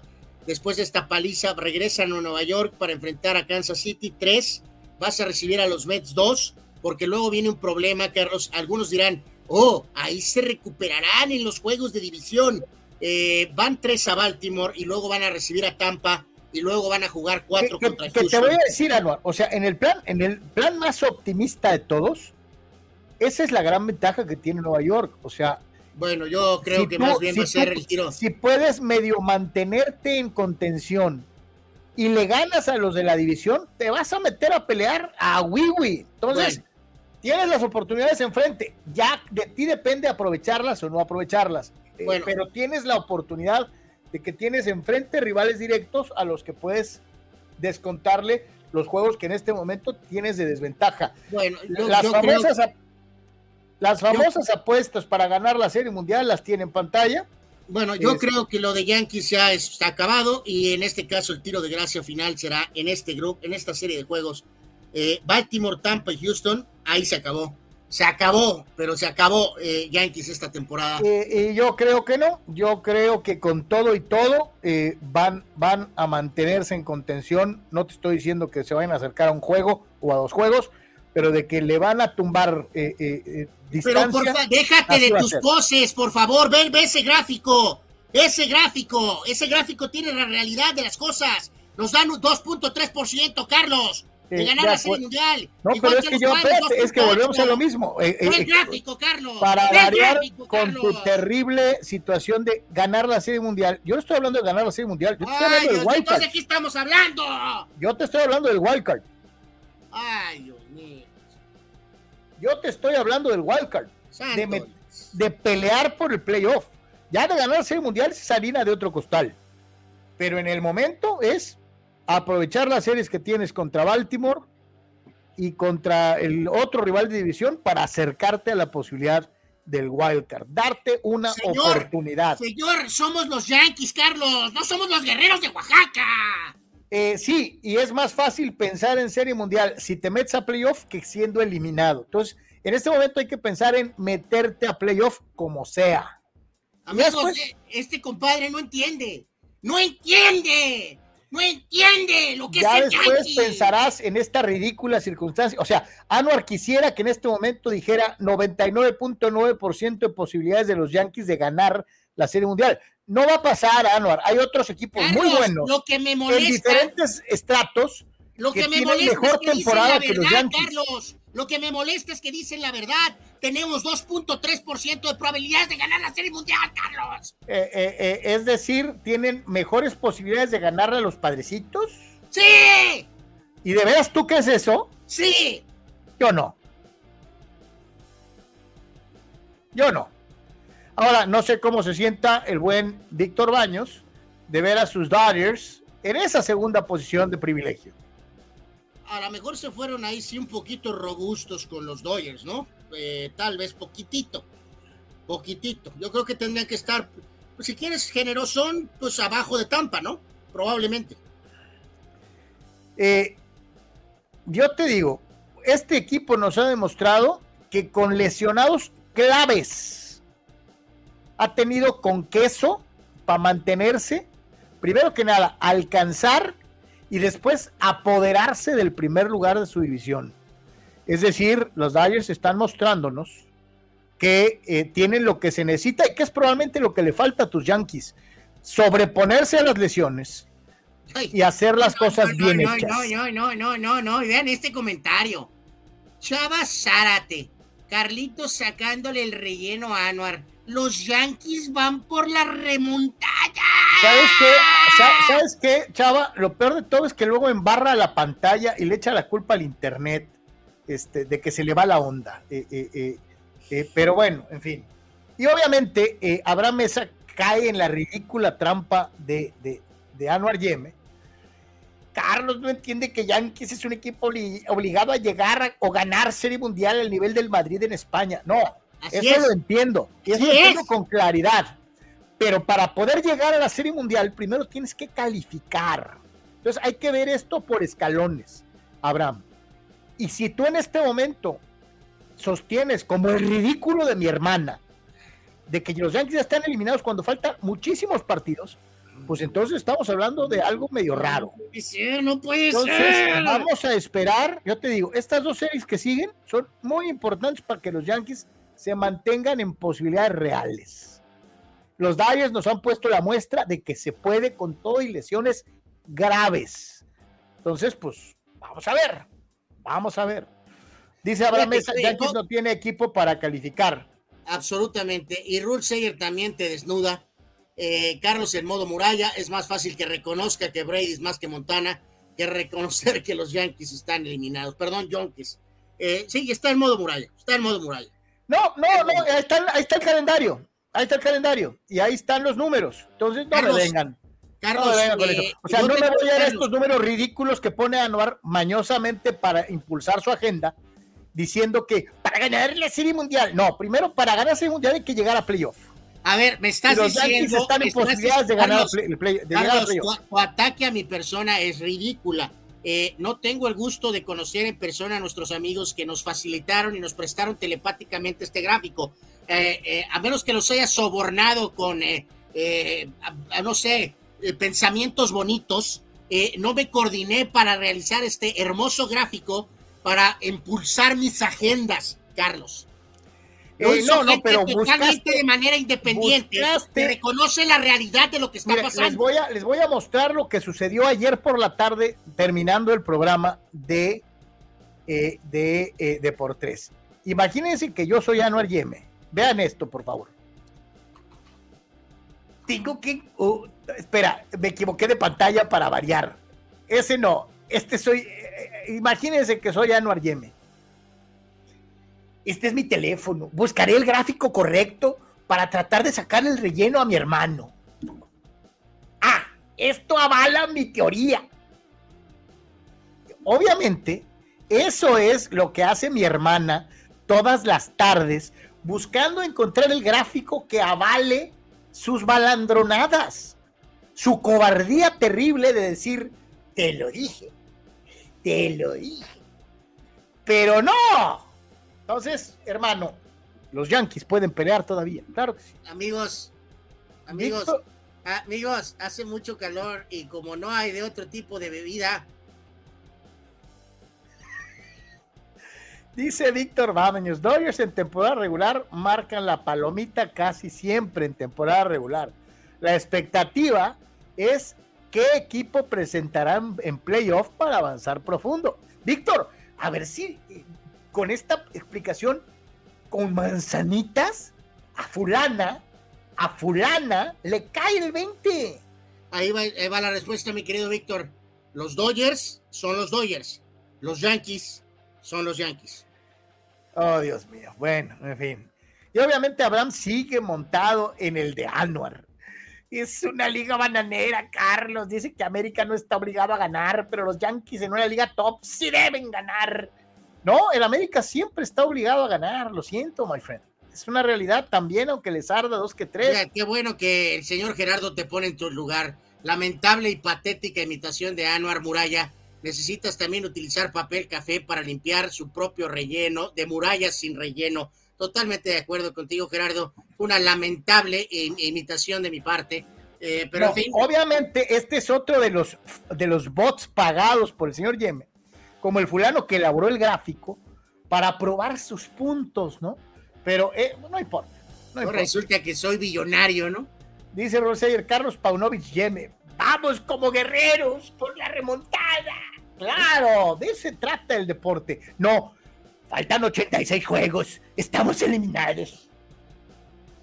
Híjoles, amigos, de veras que sí se dan cuenta del nivel es Nauseabundo, o sea, es nauseabundo. O sea, empezó la temporada ayer y al día siguiente Anuar Yeme ya estaba diciendo, somos una porquería, seremos eliminados. Aunque de fondo, aquí, aquí en su cabecita, lo único que quiere es poder al final de, la temporada decir, te lo dije, te lo dije. Pero, pero no, no se te va a hacer, fulano. Eh, entonces vamos a ganar la Serie Mundial. No, yo, yo nunca he mencionado, fíjate, yo nunca he mencionado la Serie Mundial. Yo te estoy diciendo que van a seguir peleando por meterse al playoff. Por buen rato, ¿eh? Por muy buen rato. Entonces, aquí no hay nadie eliminado, como ciertos mafufos dicen. Día 2 de la temporada. Estamos eliminados. Somos una porquería. Día 2 de la temporada. ¿Qué porquería somos? no. Ajá. Qué cosa tan terrible. Omar Stradamos. Carlos Yeme haciéndole bullying laboral a su carnal. no, no, solamente trato de que despierte. Y dice Abraham Mesa, Carlos el Stoichkov Yeme por aquello de lo aferrado. Mi querido Abraham, es que te arde, te arde que tengo razón, pero ya que, ni modo, ya que. La verdad, este, este tópico es de los más algidos en este humilde programa y lo único que vuelvo a repetir es que tu lamentable y patética actuación, Carlos, lamentablemente nos embarra a todos, ¿no? Pero bueno. A ver, explícame esto, por favor. No, eh, esto nos lo compartió Carlos ayer, me parece que fue el gran Juan Antonio Pitones, eh, pues de algún tipo de iniciativa, eh, de algo de tal vez considerar hacer alguna especie de home run derby de veteranos, Carlos, en el próximo Juego de Estrellas, no sé qué tan real sea esto o no, y realmente no creo que sea prudente, sinceramente lo digo, no creo que queramos ver, ponle que Ken Griffith Jr el propio Alex Rodríguez, a lo mejor están en buena forma, eh, pero sinceramente creo que ya ahí sería como que exagerarle, ¿no, Carlos? Eh, no necesitas un home run derby de veteranos, para eso tenemos el home run derby de las estrellas actuales, ¿no? Eh, que es lo más importante, la gente que está jugando ahorita. Entonces, sinceramente, no, no crea, en este caso, mi querido Juan, yo la verdad no apoyaría esto, no me gustaría ver a Maguire veterano, ni a Samuel Sosa Peralta veterano, eh, no, no, la verdad yo no aprobaría esto, no me gustaría. Eh, que las estrellas actuales aparezcan en el derby, eso es lo que es correcto. No necesito ver a Ken Griffith Jr. veterano en un derby de cuadrangulares. No sé cómo lo eh, observas tú, Carlos. No, mira, por ejemplo, viendo a, Papi, este, pues Papi no está en condiciones, digo, te lo digo en buena onda, digo, de acuerdo a lo que hemos visto en las presentaciones en televisión del personaje, como bien dices, Alex Rodríguez pues se mantiene impecable. Derek Jeter también está muy bien físicamente. Eh, Ken Griffith ganó peso, pero no, no lo he visto recientemente. No sé si ya, ya volvió a ponerse en forma. No, no, Ahí, andaba en el Clásico Mundial de Béisbol con Estados Unidos. Vamos a decir que a, distancia se le veía, vamos a decir, bien, Carlos, pero no tiene y ningún... Tommy también tenía cuerpo como de tackle de, de, la NFL la última vez que lo vi. Entonces, híjole, no sé, como bien mencionas, hoy además, a cierta edad, al momento de hacer el, swing, este, capaz de que te tironeas la espalda o algo. Eh, sí, de acuerdo, de acuerdo, sí que pues fue interesante lo que nos pasaba Juan, pero sí, eh, pues la verdad no creo que sea necesario, ¿no? Hubo, hubo durante muchos años, no sé si todavía lo hagan, ¿te acuerdas el famoso All Timers Game que hacían los Yankees, no? En donde veías a... No, no, todavía lo siguen haciendo. Todavía lo ah, todavía lo siguen haciendo, ok muchos de los jugadores retirados eh, eh, se echaban una cáscara beisbolera pues, para, para beneplácito de los fans que los querían seguir viendo jugando. Hay algunos que se veían muy bien, que todavía bateaban, algunos inclusive pegándole macizo, largo, eh, pero hay otros en que de a tiro pues ya ni la veían, ¿no? Entonces, este, híjole, ahí sí sería muy interesante ver quiénes y quiénes no. Y aquí te contesto, Sócrates Amanduras Villalba, no sé por qué me late que ni siquiera lo invitarían en una total y absoluta falta de respeto. Dice eh, Sócrates, si hacen el home run derby de veteranos, tienen que invitar a Barry Bonds. Sí, deberían. No, no, pues de hecho yo, yo mencioné ahorita el nombre de Maguire y de Sosa Peralta, Carlos. Eh, sería ridículo que hagan, supongamos que esto de veras pasa, que no creo que pase, pero eh, que no inviten a Bonds, a Maguire y a Sosa, Carlos. Sería... Pues, no, no, no, oye, sería, oye, más claro entonces el boicot ni el agua, ¿no? Oye, vetados hasta de un ficticio derby de home runs, pues estamos. Fíjate lo que dice, lo que dice Dani Pérez Vega. Breaking news: Ociel Herrera ya es de Tigres. ¿Es la bomba que sus fans estaban esperando? Eh, no, no, no es la bomba de nada. Eh, el chaval había dicho que quería quedarse en Atlas, Carlos. Eh, esto lamentablemente, si se consuma, eh, si de veras es eh, oficialmente completo este movimiento, pues es deplorable, ¿no? Porque este muchacho eh, no tiene nada que hacer ir a Tigres, realmente no sé qué tanto puede aportar en Tigres, y en este sentido es una respuesta, Carlos, a pues la llegada de la rata tanoneta, a la llegada del tema de Canales, a la tal vez llegada de forzada de Luis Chávez, y esta práctica de tirar dinero de Tigres y Monterrey no es saludable. Eh, eh, oye, esta situación de estar compitiendo con las chingadas bombas, ¿no? es correcto. Tú gastas 10, yo gasto 11. Yo gasto 12, tú gastas 13. Ta, ta. O sea, yo no sé, vamos a suponer que Tigres pueda decir. ¿Te acuerdas? el otro día nos atacó nuestro amigo Tito Rodríguez, ¿no? Diciéndonos que nos ardía que los regios sí gastaran y los demás no. Este, no es eso, ¿no? Yo creo que no es por lo que gastan, ¿no, Anuar? Sino más bien eh, porque hay algunos jugadores que en las transacciones de este tipo se ven perjudicados, ¿no? Tú lo decías ahorita, o si él sabe que si va a Tigres no va a jugar todo el tiempo. ¿eh? Eh, correcto, hay alguna especie de ángulo aquí, Carlos, amigos, con el tema de la cosa esta de, de que Córdoba, ya ven que trae broncas, y el tema de que la palmerita Diego Laines, pues es una nulidad, ¿no? Entonces ahí puede ser que sí encaja como un jugador de roster, ¿no? De complemento. Pero eh, este chavo quería quedarse un año más en Atlas, Carlos, porque él tenía el sueño de tal vez considerar el ámbito europeo. Eh, y al mandarlo a Tigres, pues se acabó, ¿no? Entonces, eh, pues lamentable, ¿no? Si esto de veras se consuma, pues es lamentable, ¿no? Es lamentable. Ah, no, ¿sabes qué? ¿Qué? ¿De veras quieres saberlo? Los Toros de Tijuana, un equipo triunfador. Finalmente lo consiguieron, Anuar Yeme, lo consiguieron.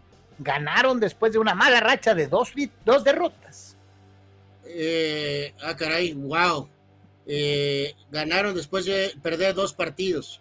Ajá. Eh, Salieron de la mala racha demostrándole a los Yankees y a muchos otros que siempre es posible regresar.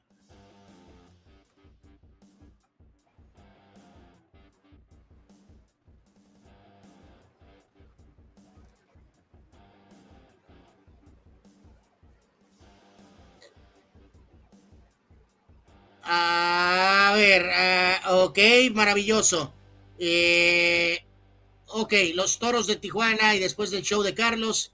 Eh, evidentemente, pues en lo que fue este último partido, logran la victoria, muchísimas eh, eh, carreras y en este caso la, victoria por parte de los eh, toros de Tijuana en lo que fue este compromiso en contra de los zaraperos con el parcial de 12 carreras a 8. 12 carreras a 8. Ganó Pedro Stroh, perdió Ríos por Saltillo Rosario con su home run 16, mientras que por Tijuana Rondón conectó un par para llegar a 12 en la temporada, partido de prácticamente cuatro horas en eh, lo que fue este encuentro. Manny Barrera se fue sin decisión al lanzar cuatro innings y un tercio de eh, siete hits, dos bases por bolas y ponchó a ocho bateadores. Así que con 12 carreras y 13 imparables, la victoria por parte de los Toros de Tijuana, que fue un equipo triunfador el día de ayer. Y ratificamos en el tema de las posiciones, Carlos Toros en la zona norte al frente, en este sentido con eh, lo que es la ventaja eh, en contra de sus eh, rivales, que son en este sentido los sultanes, tres juegos y medio atrás, de Corotes cuatro, y el México sigue ya con seis y medio de ventaja sobre Tabasco en la zona sur. Eh, dice, fíjate, cómo cada quien se acomoda, ¿no? Gerardo Batista López afirma, fake news, o si él no va a Tigres, es mentira. Eh, eh, así lo afirma el buen Gerardo. Sí, yo, no encuentro, yo, no encuentro nada de, yo no encuentro nada de que es oficial ese cambio, ¿eh? Luego dice Eduardo San Diego, no, no metan al campeón de goleo en Tigres, menos Herrera. Dice, me parece mala decisión del jugador, pero quizá tal vez no le dieron otra opción. Eh, no, no, eh, eh, está, está, está documentado. El jugador se quiere quedar en Atlas. Ah, digo, el último boletín, el último boletín que yo tengo es hace cuatro horas, de hace cuatro horas, y el título del boletín que publica, por cierto, un portal de internet, pues de esos múltiples portales de internet de fútbol, dice que es Soy Fútbol, así se llama, se cayó su fichaje con Tigres. el Herrera busca renovar con Atlas.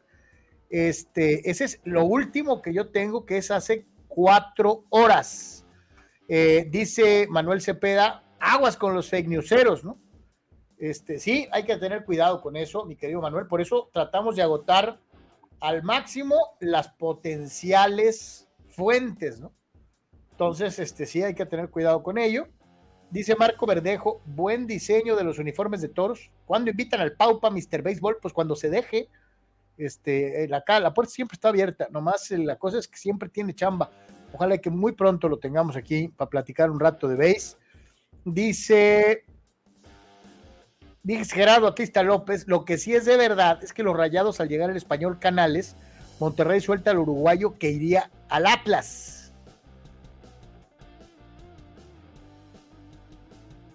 Pregunta Raúl Ibarra, ¿qué pasó con Vladimir Loroña? Eh, Vladimir, pues Vladimir Loroña no existe, ¿no? Pues eh, yo tengo rato que no lo escucho. honestamente, pues de, no, no, no, me refiero pues ahí en el propio tema Tigre, Carlos, de, perfilarse como futuro supuestamente lateral derecho de la selección mexicana, eh, también se vio involucrado en el túnel Cholos, eh, aún así alcanzó a lograr el moverse a Tigres, pero pues ahí está en Tigres, básicamente, ¿no? Ahí está en Tigres y pues eh, pues nada, nada, no se convirtió en el próximo lateral derecho de la selección mexicana, ¿no? Esto sí ya es oficial, Carlos, amigos.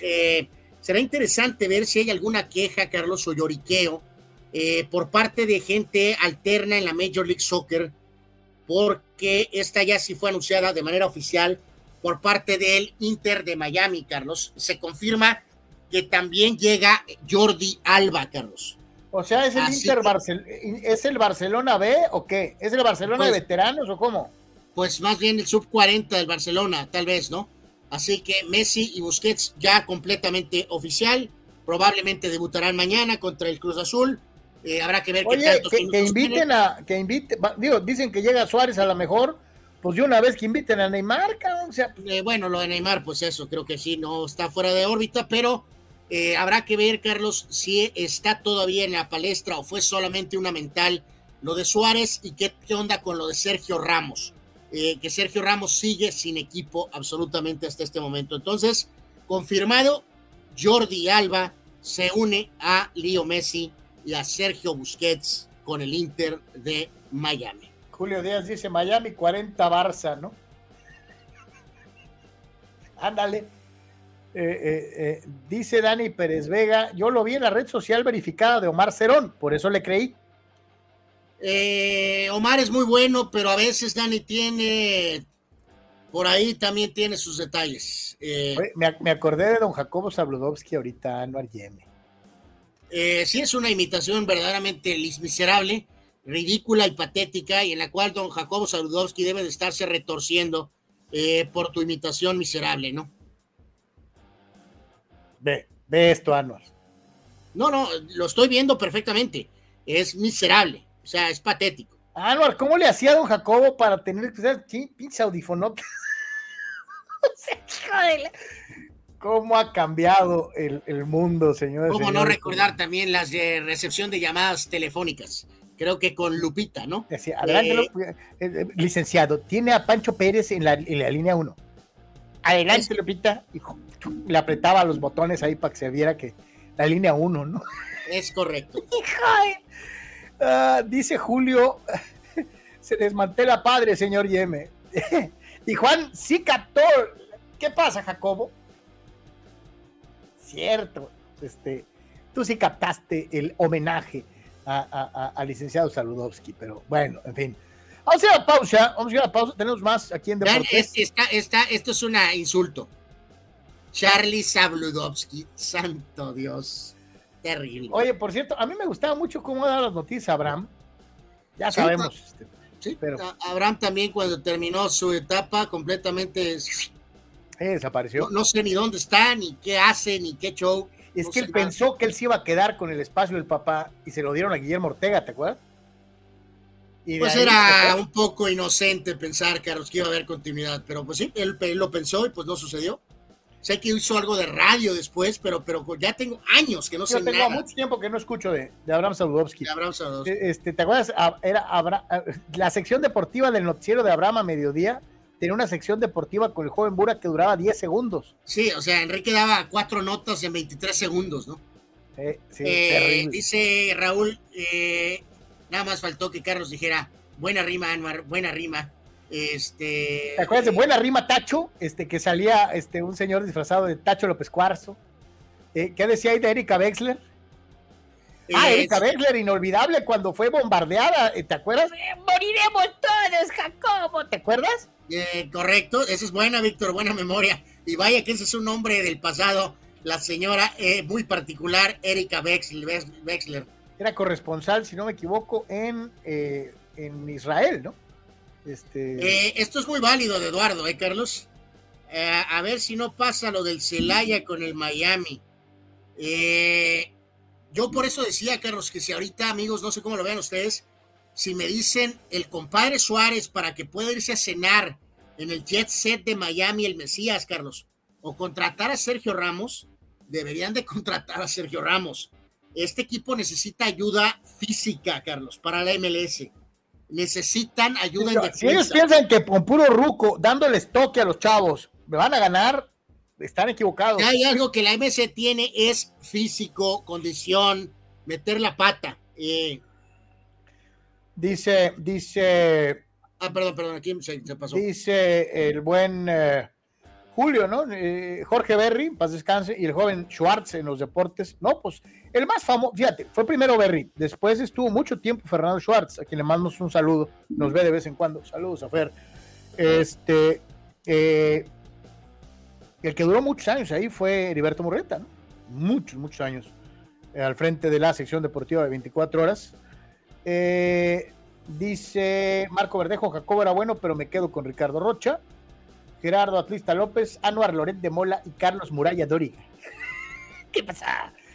Eh, dice a Manuel Cepeda, Abraham renunció cuando Guillermo Ortega dio la estafeta nocturna a López Dóriga y por solidaridad, solidaridad don Jacobo se fue con él.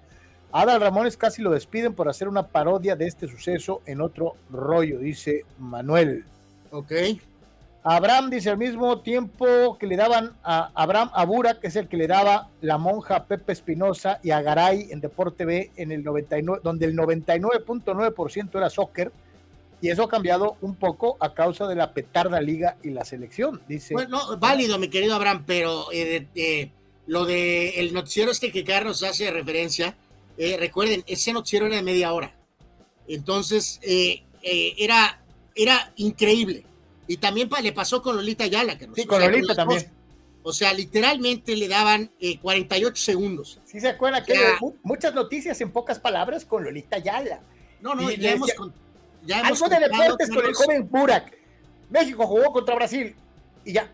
No, no, y ya hemos contado, Carlos, tú tus propias aventuras aquí en el noticiero local y cuando me tocó a mí después también, o sea, yo, yo llegaba a un momento en que la paranoia era brutal, eh, antes de que nos dieran más minutos eh, después, que así fue la parte final del ciclo que Carlos y yo tuvimos ahí en esa televisora de casa de aquí de la región, pero en esos tiempos del noticiero, literalmente amigos, yo eh, iba a ver la pauta de comerciales, ¿no? Y si había una hora de noticiero, pero había 20 minutos de comerciales, pues ya sabía que entonces evidentemente el noticiero era de 40 minutos.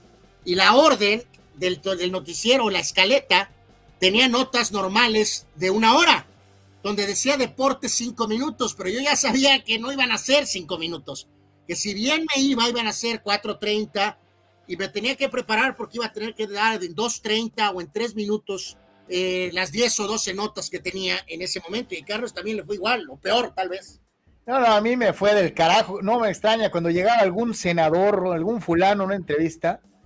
Yo sabía que Carlos, o Maussan. Oye, nos habíamos partido la ma todo el día para hacer una sección deportiva decente, ¿no? En aquel entonces, juntando los highlights del extranjero, o, o sea, de las ligas. Toda de la cobertura local. toda la cobertura local, editar, escribir, todo, todo, todo. Y llegaba el senador fulano y, y dabas 40 segundos de deportes, ¿no? O sea, con todo el trabajo todo el día, desde las 8 de la mañana, ¿no? Una cosa asquerosa, pero o sea, bueno. y no, no había redes, no había nada de, ay, voy a poner el material en redes o alguna cosa así, o sea, nada. Gerardo, ¿no? Dice antes a ustedes no les daban minutos y ahora le dan dos, les dan dos horas. a- dice, eh, agente ignorante, llámese Osvaldo Sánchez o Quiquín Fonseca.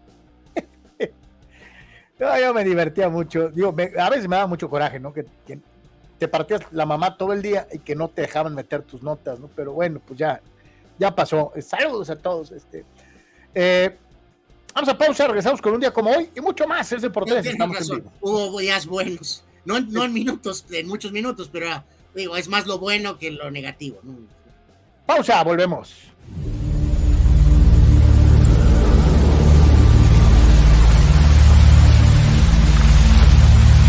Hola, soy Carlos Yeme y si eres estructurista, ingeniero civil o herrero profesional, Prover en sus tres locaciones en el Pípila, Playas de Tijuana y Rosarito te ofrece toda la gama de materiales que tú necesitas. Malla ciclónica y todos sus accesorios. Vigas y varilla. Tubería para construcción en todas sus medidas. Desde 1993, Prover, el proveedor del herrero.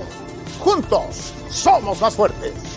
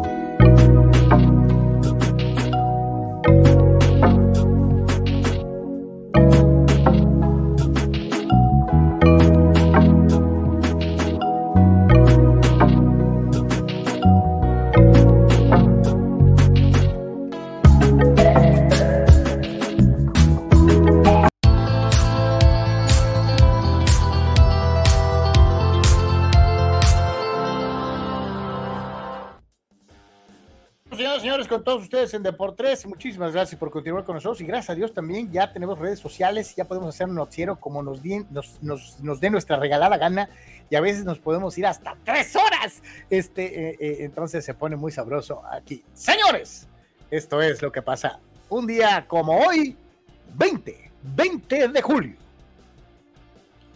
Sí, eh, vamos a la lista del de, día de hoy y en este caso eh, pues iniciando, Carlos, eh, por, por, por orden en cuanto a, la, fecha eh, con el que fue dueño de los Red Wings de Detroit y de Detroit de los Tigres, el equipo de béisbol, el señor Mike Illich, él nació en esta fecha en el 29 y se falleció en 2017.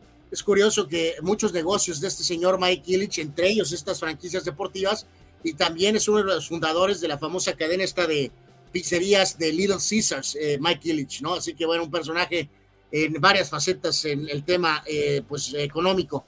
El eh, gran coach Chuck Daly, el coach de los Pistones de Detroit, de los Bad Boys y del famoso Dream Team, nació en esta fecha en 1930 y él falleció en 2009. El pelotero cubano Hall of Famer Tony Oliva nació en esta fecha en 1940. El gran safety de los Delfines de Miami de los 70s, Jake Scott nació en esta fecha en 45. El señor eh, músico Carlos Car, eh, valga los Carlos, Carlos Santana nació en esta fecha en 1947. Eh, bueno, tiene su legado. Nativo de Autlán de la Grana en Jalisco. después sus papás se lo trajeron a vivir acá a Tijo hace un rato. Aquí fue donde le empezó a pegar a la lira este, eh, aprendió de su papá lo que eran las bases de la música vernácula en un mariachi y por ahí se juntó con eh, Javier Batis, eh, con quien estuvo en su grupo durante un rato y llegó un momento en los 60 en donde Carlos salió disparado rumbo a San Francisco, Javier se quedó en Tijuana un ratito y se fue a la Ciudad de México este, y el resto es historia, ¿no? Santana la rompió en los Estados Unidos, uno de los músicos más respetados de los 60 y que sigue siendo una leyenda. Totalmente. aquí el buen Abraham de plano, Abraham, dice que la foto central, el señor Chuck Daly, se le parece a don Francisco. Anuar, reconozco que, que yo fui como Abraham. También cuando lo vi, pensé que era don Francisco. Eh, correcto, bueno, correcto, correcto. Eh, pues sí, sí, tantito, como que sí se parece poquito. Eh, complementamos la lista de hoy, 20 de julio, entonces, Carlos, con el pitcher de grandes ligas, Mike Witt. Él, jugó con los California Angels y también jugó con los Yankees un ratito. El expresidente de México, Enrique Peña Nieto, cumpleaños el día de hoy. Él nació, por cierto, Carlos, fíjate que esta no le había puesto atención. Es de tu jurásico año, Carlos. el señor Peña Nieto. O sea, es un chamaco. Eh, bueno, pues eh, sí le pondremos. El catcher Charles Johnson, lo recordamos muchos años con Florida, con los Marlins, nació en 71. El actor eh, norteamericano Omar Epps nació en 73, con participación en algunas series de televisión de éxito. El gran jugador de hockey de Colorado, bueno, sueco, que jugó en el equipo de Colorado, Peter Forsberg, nació en 73. El excelente mediocampista norteamericano Claudio Reina, nació en 73, ahora su hijo es el que está eh, jugando con Estados Unidos. Eh, Benji Molina, el otro Molina, nació en 74 también en esta fecha. Eh, Rodolfo el Colorado Arrubarena, aquel lateral izquierdo de Boca Juniors que también ha sido entrenador, nació en 75. El gran jugador de NBA, Ray Allen, lo recordamos con Milwaukee, este, por supuesto su propia carrera colegial, con Boston y con el equipo de Miami gran tirador de tres puntos, jugadorazo. Ray Allen nació en 75. También gran jugador de hockey ruso, Pavel Datsuk, jugó con Detroit, fue campeón de la Copa Stanley. La supermodelo brasileña y ex pareja de el mejor coreback de todos los tiempos, Tom Brady, Giselle Bunchen, cumpleaños el día de hoy, nació en 1980. El extraordinario pitcher, pero lamentablemente muy lesionado, egresado de San Diego State, campeón con los Nacionales de Washington, Steven Strasberg nació en esta fecha, pero de 1988. Recordamos a Javier Cortés, aquel mediocampista de Pumas, que también fue, por cierto, medallista de oro en los Juegos del 2012, nació en 89. Cortés que se caracterizaba por anotar goles bonitos, no anotaba goles feos, Javier Cortés.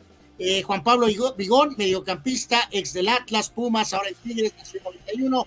El cavernícola Steven Adams, centro, el año de acto, ahora en Miami, en Memphis, 93, el apoyador de Seattle en la NFL, Shaquille Griffin, nació en 95, es un jugador que, que, no tiene su mano izquierda, es un jugador productivo de NFL. Y complementamos la lista con se, se, oye medio raro tu audio. Eh, ya se compuso.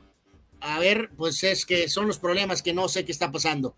Eh, me quedé con Javier Cortés, ya mencioné a Juan Pablo Brigón, a Steve Adams, el famoso centro de la NBA, Shaquille Griffin, este apoyador que, reitero no tiene su mano izquierda, y Ben Simmons, el petardazo ex de Filadelfia, que simplemente dejó de poder eh, jugar NBA por falta de confianza.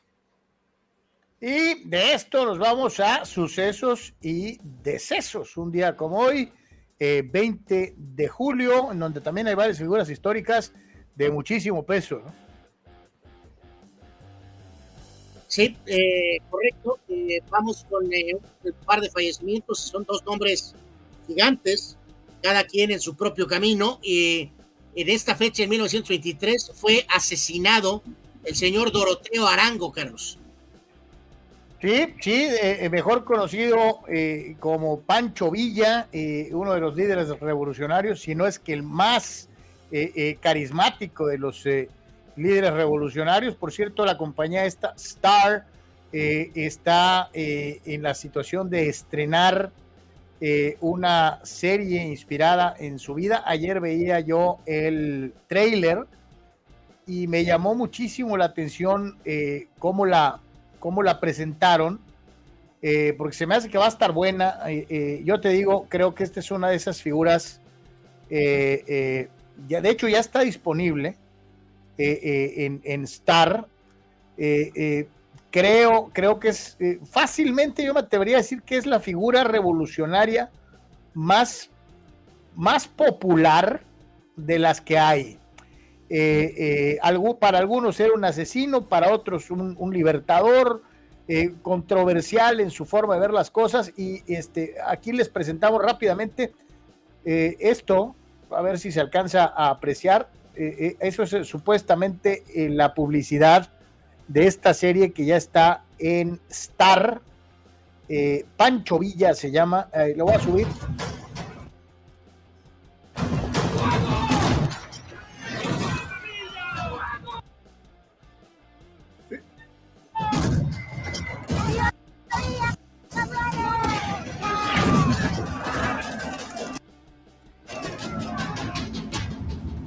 hay un, hay un libro, hay un libro eh, sobre la vida y, el paso de Pancho Villa por, por, los eh, caminos de México, eh, muy, muy bueno, de Paco Ignacio Taibo, del famoso Taibo II, que es este que tengo aquí en pantalla.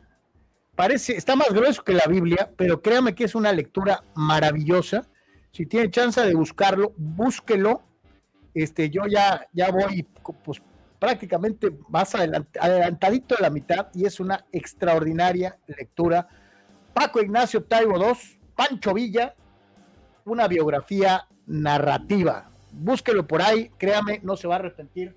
Es, es una recomendación que vale la pena. fíjate que hemos, eh, los que los que recordamos, Carlos, la famosa serie esta de telenovela de los ochentas, eh, que eh, habrá sido a lo mejor para algunos un poco pro gobierno, en fin, pero da fue una muy buena representación de toda la etapa de la revolución para los que éramos en ese momento niños. Era Senda de Gloria, ¿no? No, no, no, no, no, este, Senda de Gloria, ¿cuál era el nombre? O sea, el que te acuerdas que salía don Ignacio López Tarso, ¿no? Sí, creo que esa era Senda de Gloria, porque la de la independencia fue el Don del Águila y la de Benito Juárez y esa época era el, el, carruaje, o sea. Sí, eh, no, eh, no lo sé, pero hacen una gran representación en aquella eh, telenovela, en formato telenovela de los ochentas, y hacen una gran reproducción de todos los personajes de la revolución, incluyendo a Villa y a Zapata y a Carranza y a todos esos personajes. la verdad, yo como niño me podía ilustrar mucho con aquella novela de alguna manera. Bueno, pues hoy es en el 1923, o sea, estamos hablando en este caso, Carlos, son 100 años, Carlos. A mí increíble, ¿no? Oye, Anuar, mucha gente pinta al revolucionario mexicano, ejemplificado mayoritariamente por un, personaje tipo Villa, como eh, borracho. Villa era abstemio. De hecho, a cada lugar que llegaba mandaba cerrar las cantinas y que no nomás que cerraran las cantinas, que destruyeran todo el alcohol disponible, porque él veía eh, eh, al consumo de alcohol como uno de los principales males de México, ¿no? Que todo el mundo andaba embrutecido por el chupe. él tenía una bebida favorita y era nada menos y nada más que las malteadas de fresa. Sí, y aquí ya correctamente nos ayudan nuestros amigos, Carlos. Juan Antonio dice, eh, Porfirio Díaz, la de Porfirio era el vuelo del águila, la revolución fue senda de gloria. Así es. Eh, eh, y eso es lo que es correcto. Por eso Rulseyer decía que vuelo del águila, pero, pero reiteramos, no creo que esa es la correcta, ¿no? Vuelo del águila es de Porfirio, la revolución de Gloria es la que yo te mencionaba con Ignacio López Tarso de la Revolución Mexicana. Correcto. Eh, también hoy es entonces increíble, ¿no? Son 100 años de la muerte de Pancho Villa y en este caso son 50 años del fallecimiento de Bruce Lee a los 32 años. Ya hemos platicado en el pasado que las circunstancias de su muerte, Carlos, pues también son así medio raronas con el tema de Bruce Lee, ¿no? Sí, todavía sigue sin esclarecerse. La causa oficial de muerte, que era alérgico a la aspirina. Hazme el favor. Es una fecha muy particular esta del 20 de, julio, porque eh, dando el paso ya a la cuestión de algunos eventos, en esta fecha, Carlos, eh, ¿se acuerdan de aquella película del señor Tom Cruise de Valkyrie?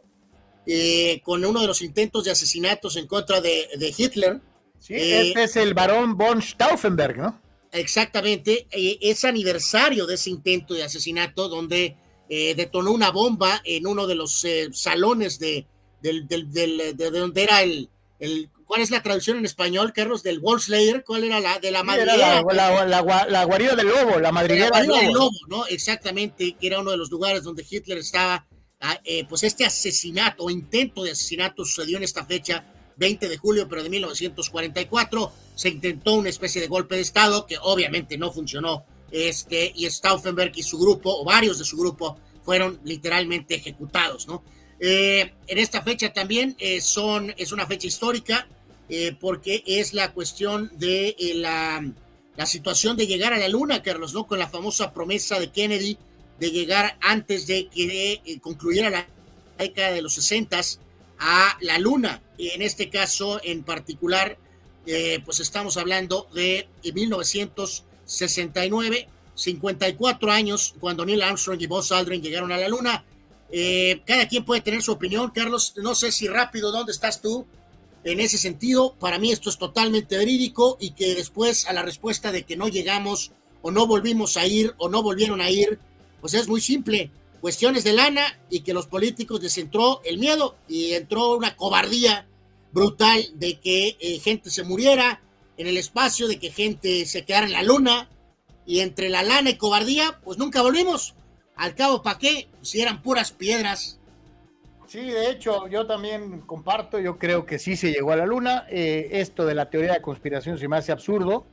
Eh, en fin, este, sí, sí hubo viaje a la luna y todo el proceso de, la época de la carrera espacial es apasionante, es extraordinario. Y, aparte tú y yo lo hemos platicado, Carlos, en esa época todavía, y vamos, no estamos hablando de hace, de 1800, estamos hablando de 1960. Para muchas cosas malas que había, también había muchas polainas, ¿no? Y en aquellos entonces se, hacían cosas, se hacían cosas con polainas. Ahora hay muchísima cobardía eh, y por eso simplemente no se hacen cosas. En este sentido, le recomendamos todavía por ahí en HBO Max está la serie, Carlos, eh, de, que hizo Tom Hanks de todo el proceso. Se las recomendamos ampliamente. Eh, eh, chequenla, es la serie de La llegada a la luna de, que desarrolló Tom Hanks. Complementamos la lista de este especial 20 de julio con Hank Aaron, su último cuadrangular en, su carrera, lo conectó en esta fecha en el 76, su home run 755. Tom Watson ganó el British Open en esta fecha en el 80, ganándole a Lee Treviño. Eh, Greg Norman ganaba su primer major, el British Open de 1986 en su carrera. Eh, OJ Simpson, Carlos, de manera ridícula, ofrecía el jugo 500 mil dólares el 20 de julio del 94 para quien pudiera dar detalles del asesino de su esposa, Carlos. Sí, es increíble eso, ¿no? Bueno, evidentemente, pues no sucedió nada. 1995, semifinales de la Copa América, Brasil 1, Estados Unidos cero, gol de Aldair, aquel gran defensa. Estados Unidos en este momento, en esa Copa América, venía de eliminar a México, que fue el último partido de Mejía Barón. Copa de Oro 2003, cuartos de final, México 5, Jamaica 0. Copa América 2004, Argentina, que ya había perdido con México, avanzaba a la final goleando a Colombia tres tantos contra cero. 2014, Abierto Británico de Golf, ganaba Rory McElroy dos golpes de ventaja sobre el español Sergio García.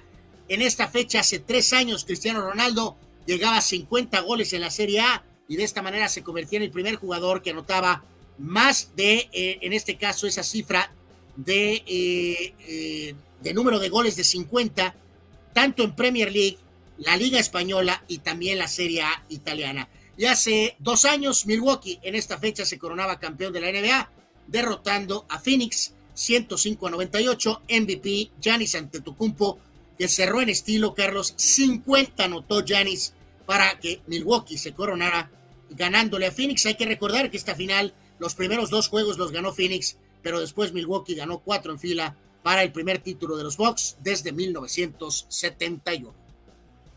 Ahí está, eh, eh, eh, señoras y señores, parte de lo que tenemos un día como hoy y, de llamar la atención de mucha gente de ustedes están participando y nos dice, ¿no? Este, dice, ah, ah, ah, digo, todo esto de los, de las, de las efemérides siempre traen cosas divertidas para en sus comentarios.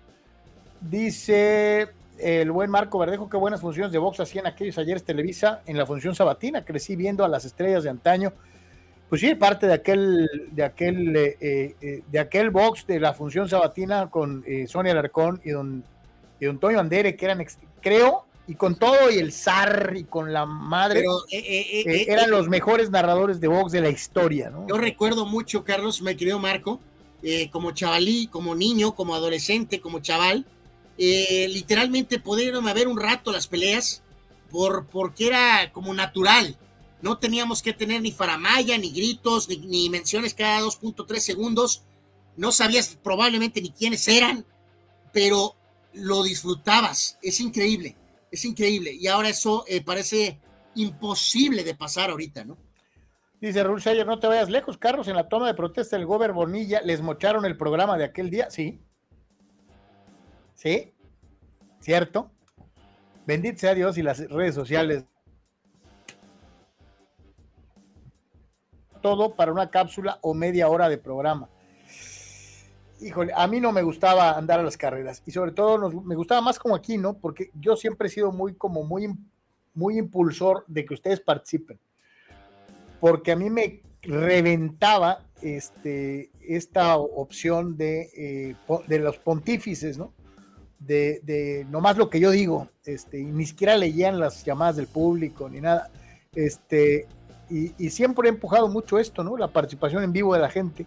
Entonces, no, era, un, era una pesadilla este, hacer una sección deportiva de 10 minutos en 40 segundos. Era una cosa horrorosa. Eh, eh, Dice Juan Pitones, ¿cómo han pasado los años? 1858. Eh, se cobraban 50 centavos por ver béisbol eh, en Nueva York, ¿no? 50 eh, centavos. En 1976, Han, Caron, lo que ya mencionabas, este, la, de, la que decía Abraham que se parecía a Don Francisco, un día como hoy salía Like a Rolling Stone eh, eh, de Bob Dylan, publicada por Columbia Records en 1965, reitero. Manny dice 20 de julio del 96, me enteraba en el periódico que me aplicaba para estudiar la universidad y hasta hicimos taquiza improvisada porque era sábado. O sea, un día como hoy le avisaban a Manuel que había pasado para entrar a la universidad. Manny, muchas felicidades. Este dice Quique, dice Gerardo López, Quique Peña, Quique la Pena Nieto, dice, llegamos en un minuto, no menos como cinco. llegamos en un minuto, no, menos, como en cinco. El único presidente estandopero de la historia. Y fíjate, tanto decíamos que era re... Y pues yo veo que sigue tan campante. No es tan sonso como pensábamos, ¿no? Digo. No. Creo que llegó, queda claro que llegó a un buen acuerdo, ¿no? Eh, feliz de la vida, cabrón. Le vale todo. O sea, eh, dice Víctor Baño Santana, muy querido en San Francisco, los Warriors y los Giants le hacen homenajes seguido. Eh, Marco Verdejo, Stephen Adams le, le, hizo falta Memphis y su líder, el Mil Armas, ya Morán. Me llamó la atención lo del español Santi Aldana, jugó buen torneo y Ray Allen de la Universidad de Connecticut, especialista de tres puntos. Eh, eh, eh, esta carroza del buen Dani, hay que reafirmarla, esta es correcta, ahora sí regresa con la, con la fuerte, mi querido Danis, y en este caso es correcto, esto ya sí está completamente definido, termina finalmente la tormentosa etapa de Daniel Snyder como dueño de los Redskins, ahora Commanders, y este hombre, eh, Josh Harris, este eh, empresario mogul, eh, con una cantidad exorbitante, finalmente se hace del control de los Commanders. Así que ha terminado la larga etapa de Snyder con mucha inversión, muchas polémicas, cuestiones legales y ha terminado, se acabó Daniel Snyder al frente de esta organización. Que, no le pegue la puerta al salir, ¿eh? Pues sí, la realidad es que sí. Este, yo creo que es correcto ya mejor estar en otra etapa. Nos pregunta Mastramos que si ya vimos el trailer de Napoleón con Joaquín Phoenix, sí, ya la vimos. Promete, es de Ridley Scott, este, eh, promete. Eh, eh, Gerardo Atlista López dice: Pancho Villa original, Che Guevara copia. No hay comparación, mi querido Gerardo. No hay comparación. Este, Dice por acá Abraham Mesa, ¿sabían ustedes que cuando Magic confesó ser portador del VIH, Larry Bird le llamó para decirle que se sentía muy triste, mientras que Isaiah Thomas le llamó para preguntarle si era gay? No creo que esto es verídico. No. Eh, sí, yo tampoco. No, no, no, no, no. Eh, Magic eh, en, ese, en ese momento, en esos días, sí hizo alusión de que había hablado con, con estos jugadores pero, pero ahí quedó y en las entrevistas ¿Te acuerdas que estuvieron muy distanciados, Carlos, y luego se reconciliaron hace unos años en una entrevista? Yo nunca he escuchado, jamás, jamás en mi vida había escuchado esto, de que, de que eh, Isaiah Thomas le haya preguntado que si era gay, eran amigos. Acuérdense que la final, la primera final. De, hecho, Anwar, pasaban muchísimo tiempo juntos, junto con el mexicano eh, eh Mark eh, sí, o sea, eh, claro, claro, en bodas y esto y que el otro. Y el polémico beso de saludo, saludo de hombres, al inicio de la final del 88, fue muy criticado este, este tema, ¿no?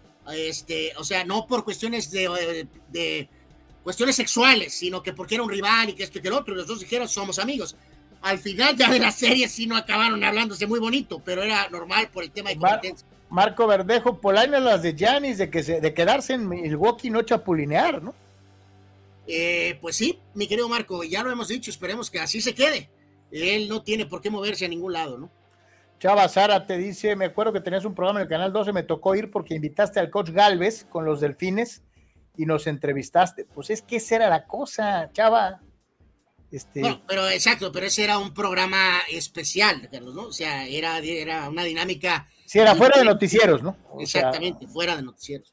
Eh, dice que fue una bonita experiencia. Mira, ¿quién me iba a decir, mi querido Chava, que fuiste con el coach Galvez este, a, experiencia deportiva?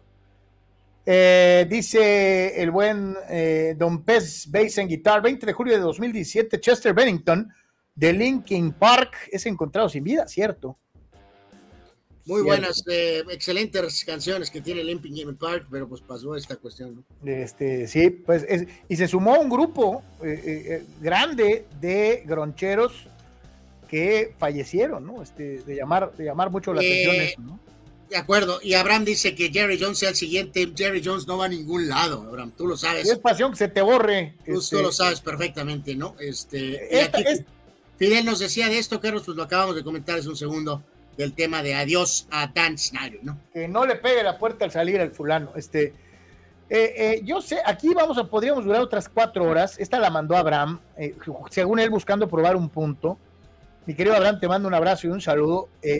y nos dice que Jerry Rice es el top 49er of all time. Yo te digo algo. Bueno, yo, y yo te digo algo más, Carlos. Si no hubiera estado Joe Montana y Steve Young, Jerry Rice no hubiera, si, si hubiera tenido a cualquier coreback del montón, quién sabe Jerry Rice hubiera sido lo que fue. Carlos, eh, eh Joe Montana y Steve Young le ayudaron enormemente, sobre todo el coach Walsh en un principio, por el estilo de juego de los 49ers. Eh, por eso Jerry Rice es quien es. No dejes que tu ardor te, te ciegue, Carlos. Eh, esto no es una teoría de la conspiración de Abraham, Carlos. Hay mucha gente, muchos expertos que ponen por encima de Montana y Young a Jerry Rice, Carlos. Esto no es una teoría de la conspiración. Pues no estoy de acuerdo. Si no hay coreback, el, core, el receptor abierto es pues, uno más. Bueno, eso es eh, una naturaleza y, le, juego. le tocaron a Jerry Rice, digo, nomás acá humildemente, dos Hall of Famers, ¿no? Nomás, tranquilo. Eh, Carlos, yo no tengo el control de si estoy en Tijuana o en Somalia, Carlos, ¿no? Eh, así que en este caso yo te doy la vuelta a tu tortilla, que por cierto se echa, se echa a perder, ¿no? él tuvo éxito con los dos corebacks, Carlos con el derecho o con el izquierdo, que uno se movía, que otro era más de ciertas características, y Jerry Rice siguió siendo el mismo. Y luego tuvo grandes años con Oakland. No demerites en tu muralla mente, no caigas en la trampa, Carlos, de minimizar a Jerry Rice. Jerry Rice es el mejor para nada, para nada. Los tiempos, eh, es uno de los mejores jugadores de la historia. Pero yo sí te digo algo. No blasfemes. No blasfemes, Carlos. No receptores, ¿eh? No blasfemes, Carlos. Sin coreback puede ser el mejor atleta, el mejor técnicamente, el más grande, y no hubieras llegado a ningún lado. El, receptor abierto depende del coreback. Bueno, eso es una característica del juego. Gracias por recordarla, Carlos. Eh, respecto a esta lista, yo estoy de acuerdo en esta lista. Jerry Rice 1, Montana 2, de Steve Young 3, Ronnie Lott 4, Dwight Clark 5. Ya después le podemos mover, eh, como gusten y manden. Pero el top 5, estoy de acuerdo. Y aquí yo te diría, es Montana, es Montana Rice y después Lot. Esos son los tres grandes 49ers de la historia. Montana, Rice, Lot. Ese es el orden. Y eh, bueno, ¿qué opina usted? Eh, aquí rápido nos dice Juan, Jerry Rice llegó al Super Bowl con los Raiders y un coreback inferior. Imagínense lo que hubiera hecho con Don Fouts. exactamente. Jerry Rice, como gran receptor que fue, hubiera ayudado a un coreback que no existe, como Carlos Yeme, por ejemplo. Yo nunca jugué de coreback, gracias a Dios, porque además es bien difícil. Hay que decir aquí una cosa, Carlos, que parece que se acaba de desnudar solo, se acaba de encuerar solo, desnudar el señor Salvador Zárate. Acusa de que el único sagrón de la experiencia del programa de Carlos Yeme fue Anuar, que parecía argentino. Eh, bot ruso Salvador Zárate. Yo no estaba en Tijuana, Salvador Zárate, durante prácticamente toda la existencia de ese programa. Acabas de quedar encuerado. Oye, fíjate lo que dice. no, no, no, no, no, no. Reafirma lo que acabo de decir. No apoyes a tu bot. Eh, yo ni vi eso. Dice Francisco Javier Arballo dice: Yo soy fan de los Bengals desde el 82. O sea, le tocó la época de Kenny Anderson, de los dos super, del tazón del hielo contra los Chargers, le tocó los dos Super Bowls contra los 49ers. O sea, ok. Víctor Baños dice Rice, Montana y. Francisco, cuando salga el tema, ya sabemos que si hay alguien que le va a los bengalíes aquí. De hecho, Víctor Baños dice Rice, Montana y Lot. O sea, él sí le da su lugar a Jerry Rice como número uno. Yo no estoy de acuerdo y respeto eh, esta, esta posición, pero no estoy de acuerdo. Abraham Mesa con toda certeza dice y con absoluta está, está correcto. Sabía que le amargaría el día a Carlos con este gráfico. Se lo voy a hacer mandar en póster y con todo y cobertor. Correcto, Abraham. Eh, mándaselo, por favor. Dice, dice eh, Omar Stradamus, o sea que según Carlos ni los running backs serían algo. Eh, eh, así, porque no es porque el coreback no les diera la pelota en la mano. No, es una cosa. ¿Qué forma de hacerte pedazos, eh? No, no, no, es una cosa. Acaban de sacar el relleno. No, no, no, es más, hay con el debido respeto mira, para mira, mira, Carlos, mira, nos habla de la, de la muy reducida experiencia eh, de, de, de, fútbol americano desde adentro, ¿no? yo sí te digo algo, mi querido Marstradamos, un coreback no influye en un, en un corredor, influye la línea si tienes buenos linieros, vas a funcionar. Si no, probablemente tu carrera dure muy poquito, porque el golpeo sobre ti, buscando los, los huecos, el tratar de ganar yardas cuando no hay quien te abra camino, va a hacer que tu carrera sea muy reducida. Entonces, Omar, damos un corredor exitoso depende de una buena línea ofensiva. Así de sencillo. No estoy en nada de acuerdo de lo que Carlos dijo. Eh, el señor Tito 691 dice, Zárate es más fantasioso que Walt Disney. Imagínate, ya para que tus propios bots estén peleando entre ellos y contradiciendo entre ellos, es que queda claro que eh, Zárate mintió vilmente, quedó encuerado y Carlos doblemente encuerado por no eh, arreglar esta situación. Y pone Abraham Mesa, Smith, Aikman e Irving en los Cowboys de los noventas. No, para mí es Aikman, Irving y Emmett. Para mí. Para mí es Eggman, Irving y Smith. Sí. Este. Eh, dice Abraham, ¿no? Eh, ahí sí estoy de acuerdo con Carlos. Solo Barry Anderson y Dickerson corrieron sin línea y, son top 5. No, y pon a Walter Payton, que durante muchos años tuvo una línea miserable. Sí, totalmente. Walter Payton entra en esta perfecta. O sea, este, eh, y Víctor Baños de los Cowboys, Eggman, Staubach y Michael Irving. Yo no, yo pongo a Stovak, Eggman y Tony Dorset. Oye, Carlos, Carlos Muralla, eh, eh, achichorranada, eh, ¿cuál es entonces el top 3 de los Steelers, perdón? Bradshaw, Green, ah. Lambert. No puede ser, Carlos. Eres una vergüenza. Este, no, yo te diría, podría ser, o sea, te di los nombres, pero el orden sería sería Joe Green, Terry Bradshaw y Jack Lambert. Ah, gracias. O sea, Ese sería, esos serían los tres. Y vaya, eh, eh, eh, Big Ben tiene mucho más yardas que Bradshaw, pero este, pues no. Este pero te fijaste, te tuve que hacer un examen de la próstata, Carlos, para que pudieras decir la verdad. No, no, te di los tres nombres así nomás, no te di el orden. Te di los tres nombres más grandes en la historia de los Steelers. O sea, pantán, ¿no? Eh, dice Fidel Ortiz, ataca a Chavas de los peores internautas del programa por su manera rebuscada de hacer el ridículo en sus comentarios. Santo Dios, bueno, este. Eh, sean amigables, muchachos, sean amigables, por favor. Quiéranse, muchachos. No aparece mi, casco favorito, señor Yeme, del fútbol americano colegial Ah, caray. Eh. Eh, eh, no aparece mi casco favorito del fútbol americano colegial.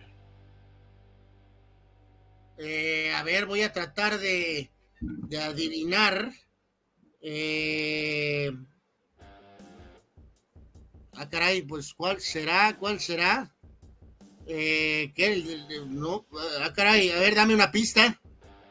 yo te diría, el que más me gusta de todos, Anuar Yeme, ¿no, no, no lo adivinas? Eh, pues eh, no, se me está atorando el floppy. Eh, ¿A ustedes cuál les gusta más, muchachos? Clemson, TCU, Oregon, los Seminoles, Ohio State, Ohio State no, Ohio State sucks. Notre Dame, Michigan, Tennessee, Texas, con diseños blancos, o también SMU, UCLA. No creo que me vengas a salir con que USC, Carlos. bueno, me gusta mucho el de USC. Este, pero hay uno que, me gusta mucho, eh, eh, eh, que es el de Brigham Young.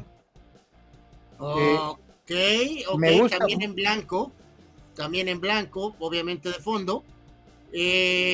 mira, yo para serte sincero, creo que es lo de Notre Dame por tradición es inigualable, ¿no? Sinceramente es, es incomparable.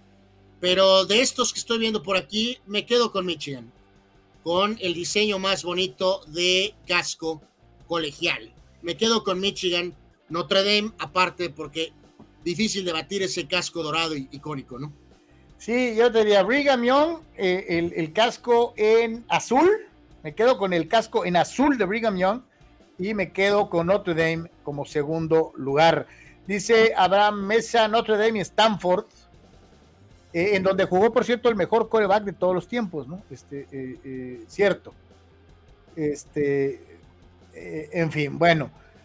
dice Chava Zárate que le gusta el de los Aztecs. A mí no me gusta el de los Aztecs. yo también, sí, no soy particularmente fan de ahí. Oye, Anuar, ¿alguna vez has invitado a alguien a una fiesta y que el, que el invitado te despedace, te haga trizas, te, ridiculice, te ponga, este, te, te exhiba asquerosamente? Eh, a ver, voy a una fiesta y me, no, no, tú haces una fiesta. Ajá. Y, el, y al invitado, te invitaste a alguien y el invitado te hace quedar asqueroso y puerco ridículo. Yo creo que todos hemos tenido algún ejemplo de esos. Pues esto, esto, esto es lo que le pasó a la, pobre MLS, Anual. Eh, sí, es buen eh, comparativo. Eh. Fueron desnudados, encuerados, embarrados, bocabajeados. fue una exhibición dolorosa, Anuar. Sí, fue muy inoportuno tener el juego de estrellas de la MLS contra el Arsenal, con Havertz ahora que está con el Arsenal, con Saka, obviamente un equipo muy, muy fuerte, apenas iniciando su etapa de pretemporada y en medio de toda la cuestión de Messi, Busquets, Carlos, que Apple TV, la basura de la League's Cup, el Arsenal te receta un 5-0 en tu juego de estrellas para ponerte en tu lugar. Fíjate, de, los raros momentos. Estás a punto de empezar un pinche torneo interligas contra la Liga MX. En de tus raros momentos de lucidez, pero tienes toda la razón. Esto fue un bochorno. O sea, eh, eh, parece hecho adrede para decir somos una basura, cabrón. O sea, eh, esto es terrible, esto es lamentable. Es uno de los.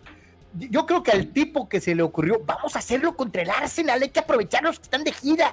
Y, ahorita probablemente ese güey ya lo corrieron, cabrón. O sea, es una cosa vergonzosa, ¿no? Sí, no fue oportuno, vamos siendo muy honestos, no fue oportuno, ¿no? el señor Rule Sayer dice que si espero tener un poco de papel café después de los exámenes prostáticos, santo Dios. Y el señor Raúl dice, ya vi los dedos de las manos de Anuar y un examen de próstata parece que funcionaría más que un tehuacanazo, para decir la verdad. Bueno, son métodos. Eh, eh, esta de Anuar ya fue como el tiro diarreico de Hugo. No sé de dónde lo sacó, cabrón, pero bueno. Bueno, es que Carlos, cuando tus eh, puntos de vista eh, son tan extremos, tan murallescos y en algunos casos completamente, prácticamente falsedades totales, tengo que tomar medidas extremas, ¿no? Abraham Mesa dice Notre Dame y Stanford me gustan. Víctor Baños, UCLA y Notre Dame, que es un clásico. Dice Abraham Mesa, Michigan también es hermoso. Fidel dice que el de los irlandeses peleadores de Notre Dame. Eh, y pregunta a Víctor Baños de forma inocente, que no Brady jugó en Michigan. Sí, pero Brady no es el más grande coreback de todos los tiempos. El más grande coreback de todos los tiempos jugó en Stanford, mi querido. No, no, no, no Carlos, no, no. Eh, Carlos, en Notre, Dame. Eh, Montana estaba en Notre Dame y este, Elway estaba en Stanford. Ah, sí, es cierto. Entonces, el tercer lugar, el tercer lugar. Pero en este caso, muy bien, Víctor, tienes toda la razón el mejor coreback de todos los tiempos, jugó en Michigan, correcto. Y, hablando de eso, bueno, pues no nomás le pasó al MLS, ¿no? Este, también el pinche Necaxa quiso hacer lo suyo. Ay, vamos a aprovechar que están de gira los equipos y aniversario del Necaxa, esto, aquello. Santo Dios, eh, sí. Eh, fue curioso esto, no porque, pues bueno, pues ok, eh, un desangelado centenario, perdieron con el Bilbao, eh, algunas caras por ahí como Braulio Luna, Carlos, pero más importante estuvo ahí técnico campeón con Ecaxa el señor Raúl Arias, obviamente el Cuchillo Herrera, que ahí está, Ricardo Peláez Linares, alias el simpático, Nicolás Navarro, y fue colado, de colado, el, el eh, comentarista Anselmo Alonso, que ahí está parado, eh, no sé qué hace Anselmo Alonso ahí, ya sé que ya sé que le va al Necaxa, Carlos, pero, pero, pero no sé qué hace él ahí, pero en fin, eh, un pues, gusto. Pues es que ya no quedan muchos que le vayan al Necaxa, pues. Bueno, eso es una buena teoría, pero interesante ver ahí al buen Nicolás Navarro, a Peláez, al Cuchillo, eh, parte de ese gran, gran equipo de los eh, noventas, del equipo de, con la, Puente como entrenador. Arias lo sacó campeón también un poquitito después, todavía era un gran equipo, pero el más fuerte fue con la Puente como entrenador. Eh, sí, hombre, ellos pensaban que ah, vamos a sacar el partido, al fin y al cabo este es de esos acá, no muy potentes, y el Athletic les dieron la suya, ¿no? Este, qué feo Mateo, qué gacho Nacho, este, pero pues bueno, pues todo fuera, todo fuera como eso. Eh, Necaxa que también ve las armas para el inicio del el Bodrio contra la MLS, este, de una, de una u otra manera, este. Dice Fidel, el señor Tinajero como dueño del Necaxa ha sido un total inepto, eh, por su pichicatería a la hora de invertir en el equipo y vender lo mejor que tiene al mejor postor. Gildardo pregunta y creo que con legitimidad hubieran llevado a Jorge Ortiz de Pinedo. ¿Sí? ¿Sí? Sí, sí. De acuerdo, Gildardo, sí. Este, eh, eh, en fin, este, así pasa cuando sucede. ¿Qué le vamos a hacer? Este, y ya que estábamos platicando hace rato de eh, de las redes sociales y del impacto. Ayer platicamos de eso, de Messi y cuánto se disparó el Inter de Miami en sus redes sociales. Eh, pues aquí está la lista de los instagrameros más cañones del fútbol mundial.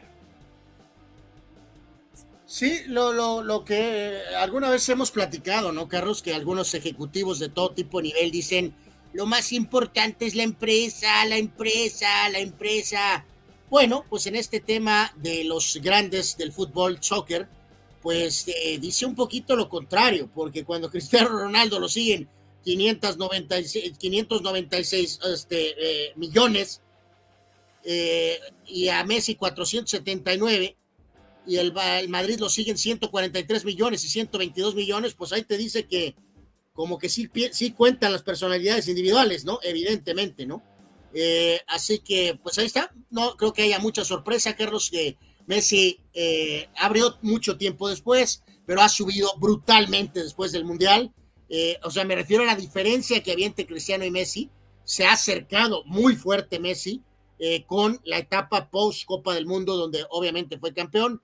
Neymar Mbappé, no hay sorpresa ahí, y Benzema Marcelo Sala, Pogba, me sorprende de Pogba, sinceramente, eh, eh, y luego Sergio Ramos y Dybala, de alguna manera. Y acá, pues el PSG, desde que Messi se fue, Carlos también ha perdido ya un montón de millones de seguidores. Solamente el PSG llegó a tercer lugar porque Messi fue a jugar ahí. Eh, ya después es más normal, United, Juventus, Liverpool, Está el City, obviamente ahí por la popularidad moderna. El Bayern es nueve, Arsenal es décimo en esta cuestión de redes sociales, específicamente en Instagram. ¿Sabes qué me llama mucho la atención? O sea, ¿cuál, eh, digo, al margen de cualquier cosa, sabemos de su gran calidad futbolística, pero también sabemos el hecho de que no era santo de la, devoción, de la devoción de un montón de gente. O sea, un montón de gente odiaba legítimamente como figura pública Cristiano Ronaldo.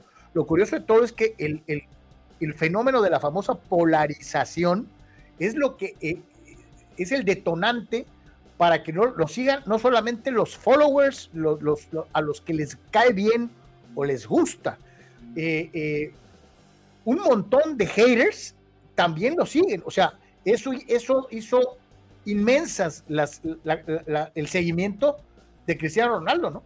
Sí, sí, sí, sí, sí, sí, totalmente, totalmente de acuerdo. Eh, te odio, pero te sigo. Exacto, o sea, de llamar la atención porque eso es lo que provocan las figuras polarizadas. ¿Sabes qué sería muy interesante? Y a ver, se la vamos pues, a poner de, se la vamos a poner de, tarea al buen Sócrates en los boxeadores.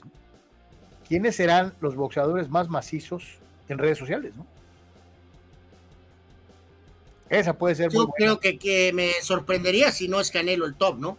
Eh, va a haber igual le damos una buscadita por ahí. Mira, este, aquí está, eh, eh, hace rato me equivoqué, eh, aquí rectifico, ahí está el mejor coreback de todos los tiempos en su época colegial, precisamente con Notre Dame, ¿no? bueno, pues esa es tu opinión, ¿no? Ahí lo tiene usted en pantalla, véalo por favor, desde entonces se le notaba al muchacho que era especial, único.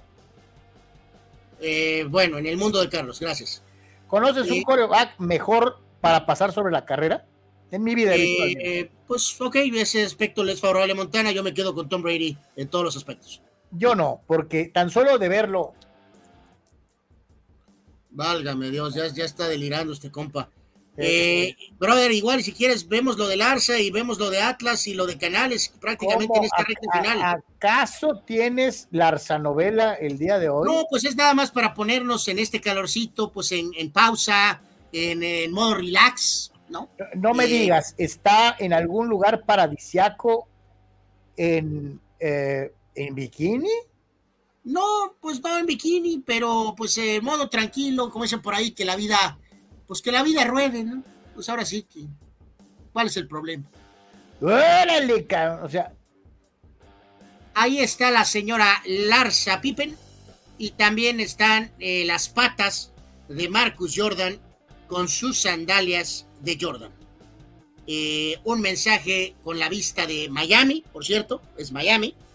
A lo mejor son vecinos del Mesías del fútbol, Leo Messi.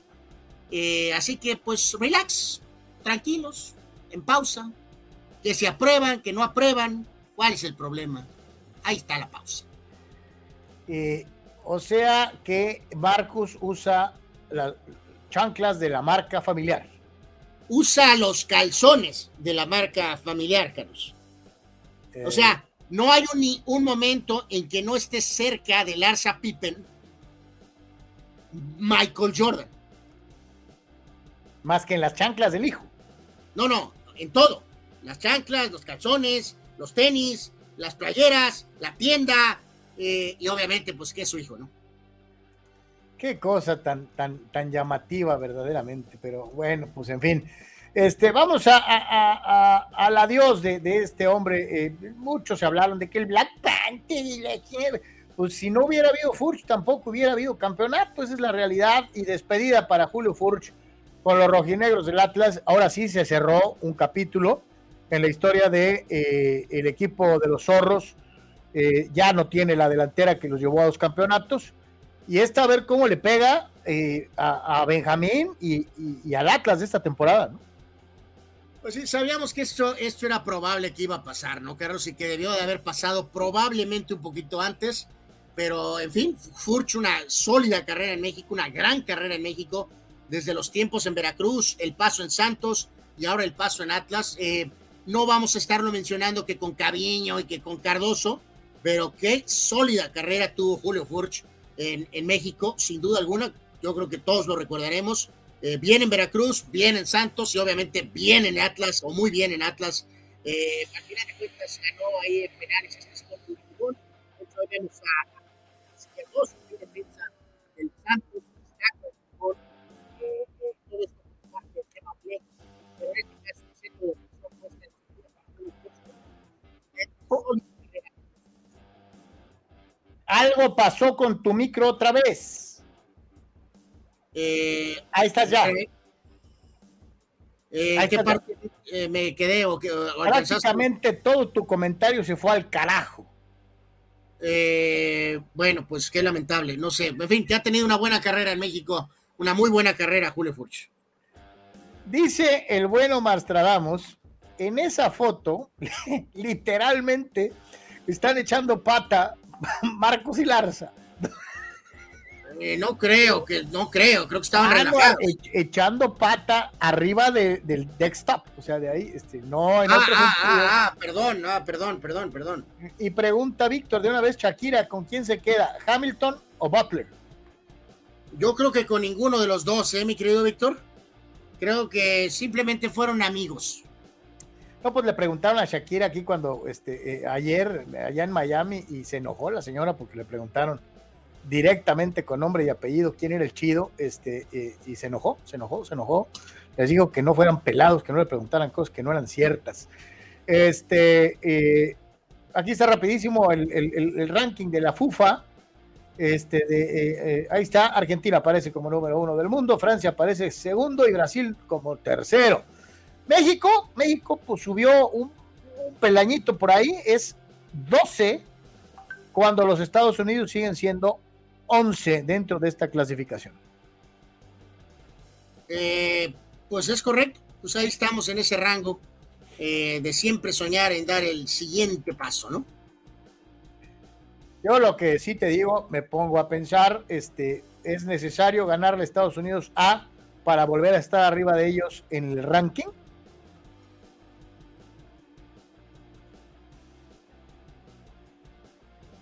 O sea, le vas a tener que ganar a Estados Unidos A para superarlos en el ranking o cómo? Eh, pues yo creo que sí, ¿no? Es probable que sí. Digo, porque se supone que ahorita eh, er- tú eres el campeón de CONCACAF, ¿no? Aunque haya sido en un torneo con los equipos B de Estados Unidos y Canadá. Y ya para terminar eh, el rol informativo del día de hoy, eh, pues aquí les presentamos esto. Estos son los potenciales salarios que estaría pagando la pandilla de Monterrey por los servicios de Sergio Canales. Prepárese. Total de 282 millones de pesos. 282 millones de pesos. Es decir, el angelito se va a ganar 94 millones de pesos al año, lo cual le reportaría 8 millones de pesos al mes, lo cual se, deconstruye en 2 millones de pesos por semana, en 261.111 pesos diarios de salario, en donde estaría ganando 10.879 pesos cada hora y en donde cada minuto le reporta 181 pesos. Pues ya reiteramos, es un buen jugador, pero pues más vale que ganen el campeonato y sean la mejor ofensiva y, y válgame Dios, ¿no? Eh, está muy curioso el tema ahí de dinero en Monterrey, ¿eh? ¿no? Santo Dios. Y, y Santo Dios. volvemos a lo mismo. Eh, ¿Qué provocas cuando empiezas a pagar salarios de estas características? Una inflación brutal que le pega a todos los equipos. Y es esta idea de van a ganar siempre los que van a tener más dinero. Eh, durante muchos años el fútbol mexicano fue hasta cierto punto parejo y equitativo en muchos aspectos. A lo mejor había mucho mayor cobertura mediática a ciertos equipos, mayor importancia, más popularidad, etcétera, etcétera. Pero a final de cuentas, el, el que no gastaba tanto le podía ganar al más pintado, aunque gastara, aunque tuviera, aunque el otro hubiera gastado más. Ahora creo que cada vez se abre más la distancia entre equipos grandototes y los demás, ¿no? Eh, ¿Esto te garantiza que vas a ser campeón? No, pero sí provoca una inflación que no necesita el fútbol mexicano. Yo estoy totalmente de acuerdo, ¿no? O sea, reitero, Zamorano, Butragueño, el Piojo López, maravilloso. Este jugador no está en esa categoría. Vamos a ver si nos prueba incorrecto, si tiene una gran eh, pues participación con el Monterrey, ya lo veremos, eh, evidentemente, ¿no? Aquí rápido, Carlos nos eh, comparte el, el, el, el, gran Sócrates Semaduras, Carlos, el tema de, algunos datos, a ver si se alcanza a ver del tema de, de redes de los boxeadores, y en este caso en particular, pues, eh, aparentemente en Instagram,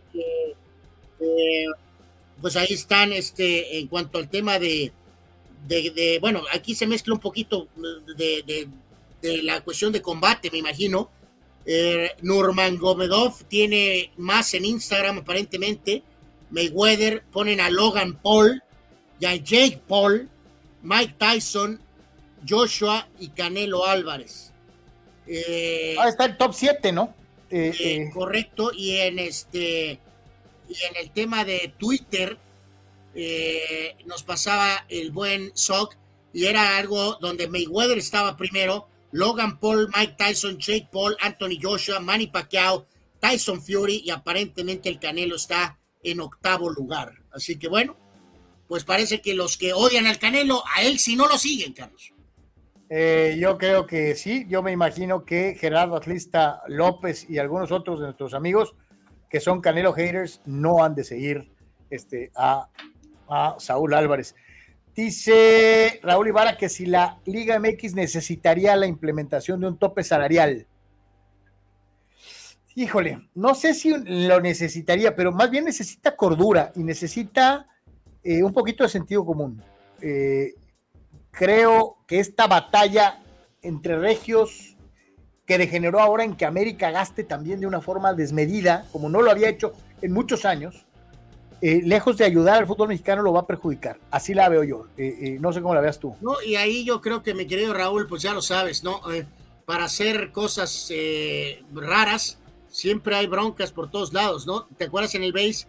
Pusieron el límite tope salarial. Si te pasas, pagabas un... El impuesto de lujo.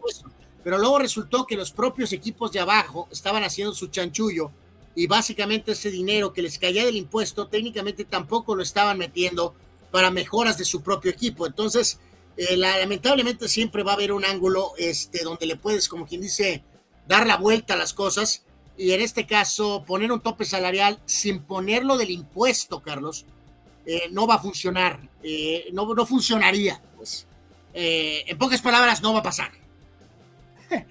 Dice Raúl Ibarra, a esa edad echando pata, y yo más joven ya solo he hecho menú. Ay, Eduardo de San Diego dice que ya puso en su testamento donar mi corazoncito para Anuar Yeme para que se le de un poquito con sus Yankees. Que vea la serie de Luis Miguel y también El Rey León, entre otros. Bueno, El Rey León no lo pienso ver, ya vi la serie de Luis Miguel. Eh, y en cuanto a lo de los Yankees, no va a suavizar nada. We suck. Eh, simplemente los Yankees son para ganar series mundiales, no para andar pensando en calificar. Ahí va otra vez, ¿no? Pero bueno. Vamos a los videínes, señores y señores, para terminar el Deportes del día de hoy. Vamos a ver qué nos encontramos en las redes el día de hoy, que es día 20. Ya vi que se cayó un fulano. Vámonos al principio. Desde el principio. Eh, ahora hay tema de botes y este petardo, Carlos Velo, se pasó por la tierra y todavía después fue y se embarró por allá. Acá vemos a un tipo que va ahí a un lado y por poco es, eh, pues, eh, por poco le pasan por encima Ve aquí esta ola provocada por el otro barco y por poco me hunde acá, mis compadres. Eh, ese tema del mar es de cuidado, ¿no? Definitivamente. Vean a este petardo eh, o petardos, van a máxima velocidad y eh, pues evidentemente se fueron a vertical y pues ahí quedaron, ve nada más. Holy moly. Y acá vean el golpazo que se pone fulano. ¡Oh! El de adelante. este trató de ganarle al tren. Pasa, pasa, tú puedes, lógralo. Y petardazo no logró el pasar limpio, se llevó por ahí la parte superior, ¿no? La sirena. este pobre amigo está dormido, tranquilo, y ve nada más. Literalmente lo tiraron asquerosamente al agua. No se vale, qué malos amigos los fulanos. Y ve la risa del fulano ahí a un lado, ¿no? O sea, santo Dios. Eh, dice Eduardo de San Diego, Quiñones le va a llenar la canasta, la canasta tan Ortiz por ser tan chapulín. Go America, dice eh, Eduardo, eh, hablando de esta situación. Bueno, carnal, muchas gracias. Eh, gracias, Ruth. Nos contaba una anécdota Carlos de Anselmo Alonso, que parece que él vio un día que Abraham me le puso el, el stop porque se andaba haciendo el graciosito. Puede ser que se haya pasado. Abraham tenía ese humor así medio, medio ríspido bueno, ahí está la anécdota. Y nos dice Mario Cuevas que a ver si el Bayern no se confía en el partido de vuelta contra Bueno, no, era amistoso, pues no era, eh, por el famoso 27 a 0, ¿no? Santo Dios. Eh, fue, fue lamentable. Gracias, carnal. Gracias a todos, eh, pásela bien. una disculpa por ahí por el tema de internet, pero pues a veces no, no tenemos control sobre eso, ¿no? A todos, muchísimas gracias por habernos acompañado. El día de hoy, dos horas 49 minutos de cotorreo e información. Nos vemos, si Dios quiere, el día de mañana en otro Deportes. Muy buenas tardes, buen provecho. Paz y bien.